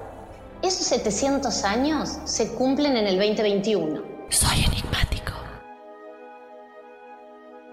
Hemos hablado tanto de el supuesto fin del mundo que se suponía que iba a ser en el 2012 según el calendario de los mayas, pero realmente y la gente dice, bueno, realmente nada pasó, pero es que sí pasó. En el 2012 comenzó este a nivel global, creo yo, un, despertar espiritual. Unos lo tuvieron antes, unos lo están teniendo después. Y por cierto, con muy relacionado con esto hay un libro que se llama, no me acuerdo, es el Código Maya, el Código Maya, la aceleración del tiempo y el despertar de la conciencia mundial eh, por si les interesa, la autora es Barbara Handclough. Y bueno, básicamente se habla de todo esto, de las grandes pautas que comienzan como a abrirse en el 2012, que son todas estas importantes influencias astrológicas que nos inspiran a poco a poco ir alcanzando esta iluminación, esta ascensión pero luego se cumple un ciclo que llega en el 2021. Hablábamos un poquito fuera del aire, Marisa, que la estrella de Belén se va a ver después de 800 años, el 21 de diciembre de este año, el 2020, que de hecho, bueno, para los que no sepan, eh, realmente se trata del acercamiento de Júpiter y Saturno. Estos son los dos planetas más grandes de nuestro sistema solar y este fenómeno es en realidad denominado conjunción. Y bueno, pues según han explicado muchos astrónomos, podría ser el mismo que se referencia en la Biblia. Y se cree realmente que esta conjunción, que no se ve desde aquellos días, es particularmente grande y que no se va a volver a ver sino hasta dentro de 60 años. Es, como les comentamos, este 21 de diciembre que estos dos planetas se acercarán lo suficiente como para producir este bello espectáculo astronómico que es, como muchos lo conocen, la estrella de Belén. Vemos los portales energéticos que se dice se han abierto en este 2020 que también ha traído mucha movilización, mucha desestabilización en el planeta y que esto hace una entrada a varias predicciones que dicen que el 2021 comienza de lleno ya la entrada a la quinta dimensión y encima viene lo de la profecía cátara. Bueno, mira, en el año 1321 sabemos que los cátaros fueron quemados en la hoguera, eh, en, el, en, el, año 1244 fue la peor quema cuando la, la iglesia lanza la cruzada para quemarlos a todos. El movimiento cátaro, ¿qué pasa? Eh, todo el mundo creyó que había capitulado y que había desaparecido. Sin embargo, la noche previa a la última gran quema de los cátaros, un grupito de cátaros, se cree que tres hombres y una mujer, logran escapar con los tesoros cátaros. ¿Y cuáles eran esos tesoros? Esos tesoros eran ni más ni menos que se cree que lo que es conocido como el libro roso, que sería el Evangelio escrito de puño y letra de Jesús, se escapan con la profecía cátara y con eh, textos de ellos en los cuales tenían las parábolas y los mensajes más puros de Jesús, estas enseñanzas que nos permitían llegar de manera directa a Dios.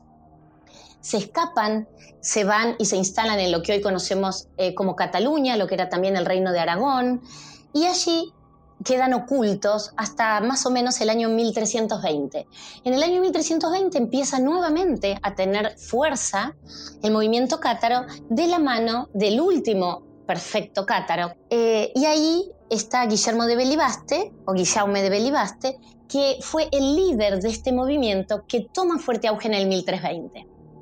Finalmente, Guillermo en el año 1321 es engañado y le dicen que una mujer cátara se está por morir y que por favor vuelva a Francia a darle el Sancto Sanctorum, que era el único sacramento que los cátaros tenían, que servía tanto de bautismo como de extrema unción. Entonces él, por supuesto, va a darle la extrema unción a esta eh, viejita cátara que estaba muriendo, pero en realidad esto fue una trampa para la iglesia atraparlo. Entonces él eh, cae nuevamente bajo las garras de la Inquisición y lo queman en la hoguera. En el momento que lo están quemando en la hoguera, él lanza una, una predicción, podemos decir. Y entonces él dice, dentro de 700 años, el laurel reverdecerá y los cátaros volveremos a la tierra. Esos 700 años se cumplen en el 2021. Se cree que en numerología, el año 2021 es un año 5, el cual representa energías curiosas, de querer iniciarlo todo, de sentir libertad. Muchos argumentan que esto se debe a que el 2020 fue un año de encierro, pero entender la numerología del año no es lo único importante, ya que cada uno de nosotros se relaciona con el 2021 de una manera muy diferente dependiendo de nuestra fecha de nacimiento. Acompáñanos a analizar más a fondo todo lo relacionado con la energía general del 2021 y de qué manera nos afectará a nosotros por nuestra fecha de nacimiento, entendiendo nuestro año personal y cómo podemos calcularlo. Aida, obviamente ahorita todos estamos emocionados, a la expectativa, un poco como que qué va a pasar ahora, ¿no? Porque no es un secreto para nadie. El 2020 ha sido un año muy difícil por uno, por otra, por mil cosas, no solamente por el coronavirus, creo que nos hemos topado con cosas que jamás pensamos nos íbamos a topar con ellas, sentimos que perdimos el control, aunque en realidad realmente el control nunca lo hemos tenido, y nos sentimos que estamos a la deriva, ¿no? ¿Qué nos dice la numerología en términos del 2020? ¿Nos estaba advirtiendo de alguna manera y no nos dimos cuenta? Pues sí, bueno, la numerología es un lenguaje muy certero y muy preciso y bueno, en esta charla de hoy pues vamos a entender un poquito cómo funciona esta herramienta que es concisa, que es concreta, que es, poderosa para mí eh, y vamos a entender un poquito qué son los ciclos de vida también que tenemos los seres humanos a nivel individual y que también tiene el planeta, por supuesto. Entonces, eh, pues hay muchas personas que están viviendo esta situación con angustia, con estrés.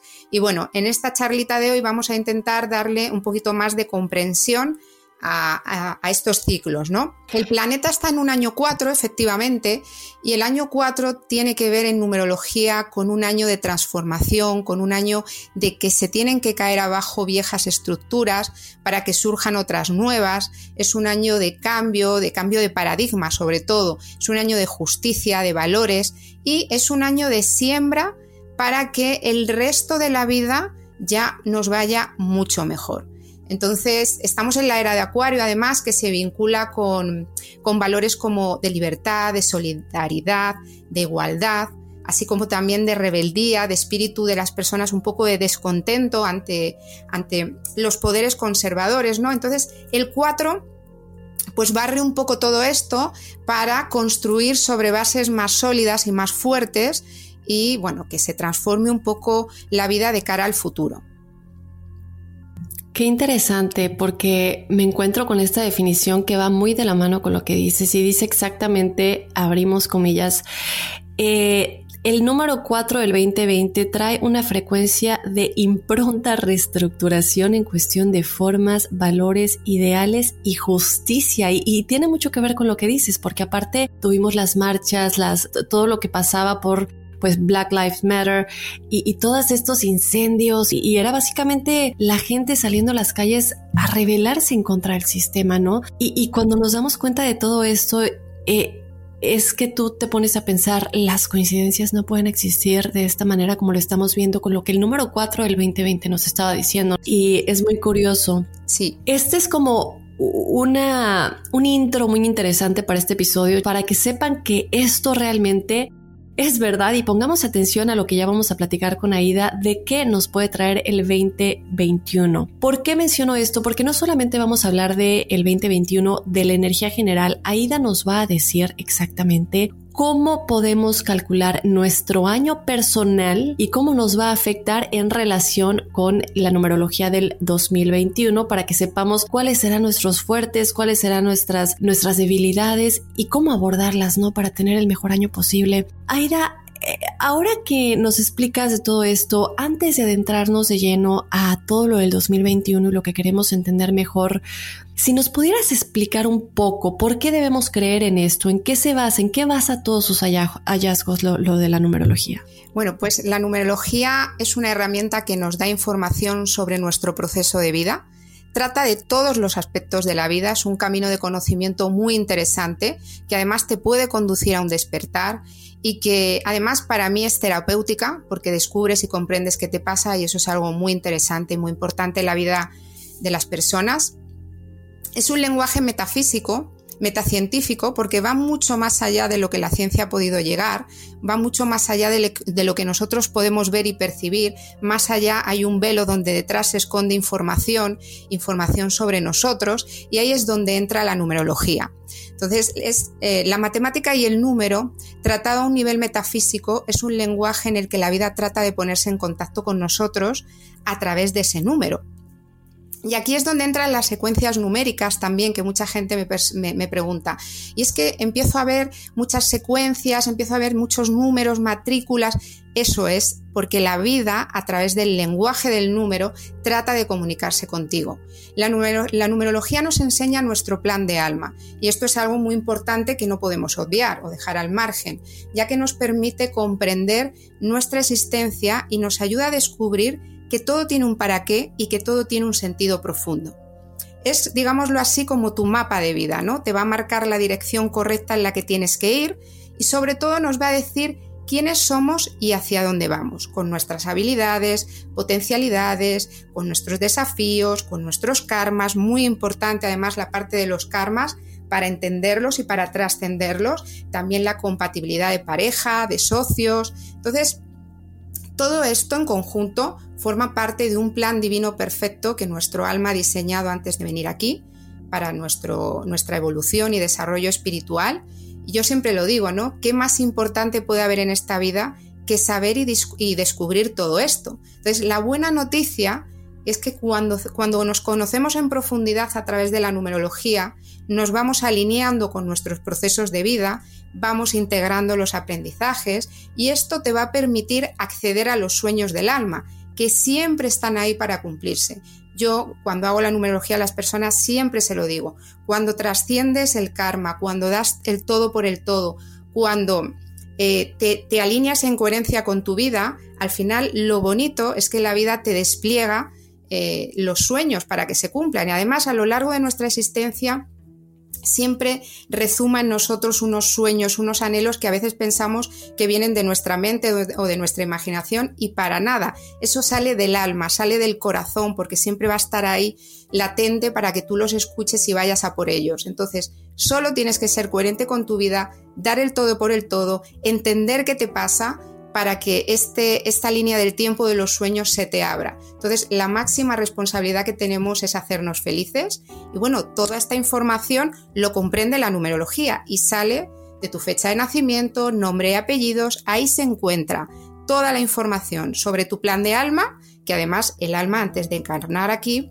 eh, ya elige la fecha concreta, elige a los padres con los apellidos y esto nos va a dar la experiencia que necesitamos para evolucionar. Soy enigmático.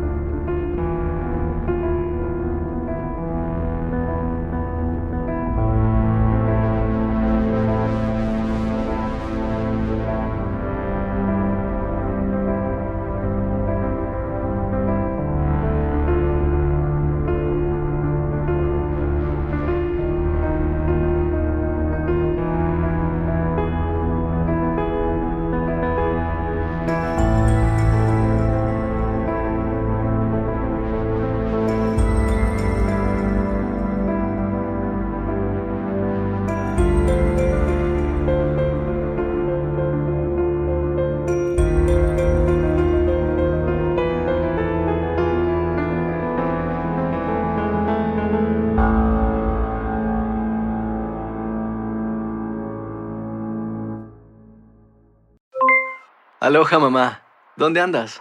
Seguro de compras. Tengo mucho que contarte. Hawái es increíble. He estado de un lado a otro con mi unidad. Todos son súper talentosos. Ya reparamos otro helicóptero Blackhawk y oficialmente formamos nuestro equipo de fútbol. Para la próxima te cuento cómo voy con el surf y me cuentas qué te pareció el podcast que te compartí, ¿ok? Te quiero mucho. Be All You Can Be, visitando goarmy.com diagonal español. Si no sabes que el Spicy McCrispy tiene Spicy Pepper Sauce en el pan de arriba y en el pan de abajo, ¿qué sabes tú de la vida? Para, pa, pa, pa. Ahorra más en JCPenney, más tu oportunidad de conocer a Shaquille O'Neal. Este sábado 4 de mayo todos ganan durante la entrega de cupones de 10, 50 o hasta 100 dólares, solo en la tienda mientras duren. De 11 a.m. a 1 p.m., los miembros de JCPenney Rewards tendrán una oportunidad exclusiva de encestar para conocer a Shaq. Habla con un asociado en la tienda o visita jcp.com y conoce más sobre la jugada. JCPenney, vale la pena. Cupón válido el 4 de mayo en selección de estilos. Entrega de cupones solo en la tienda para mayores de 18 años. Boost Mobile tiene una gran oferta para que aproveches tu reembolso de impuestos al máximo y te mantengas conectado. Al cambiarte a Boost, recibe un 50% de descuento en tu primer mes de datos ilimitados. O, con un plan ilimitado de 40 dólares, llévate un Samsung Galaxy A15 5G por $39.99. Obtén los mejores teléfonos en las redes 5G más grandes del país. Con Boost Mobile, cambiarse es fácil. Solo visita boostmobile.com. Boost Mobile, sin miedo al éxito. Para clientes nuevos y solamente en línea, requiere AroPay. 50% de descuento en el primer mes requiere un plan de 25 dólares al mes. Aplican otras restricciones. Visita boostmobile.com para detalles.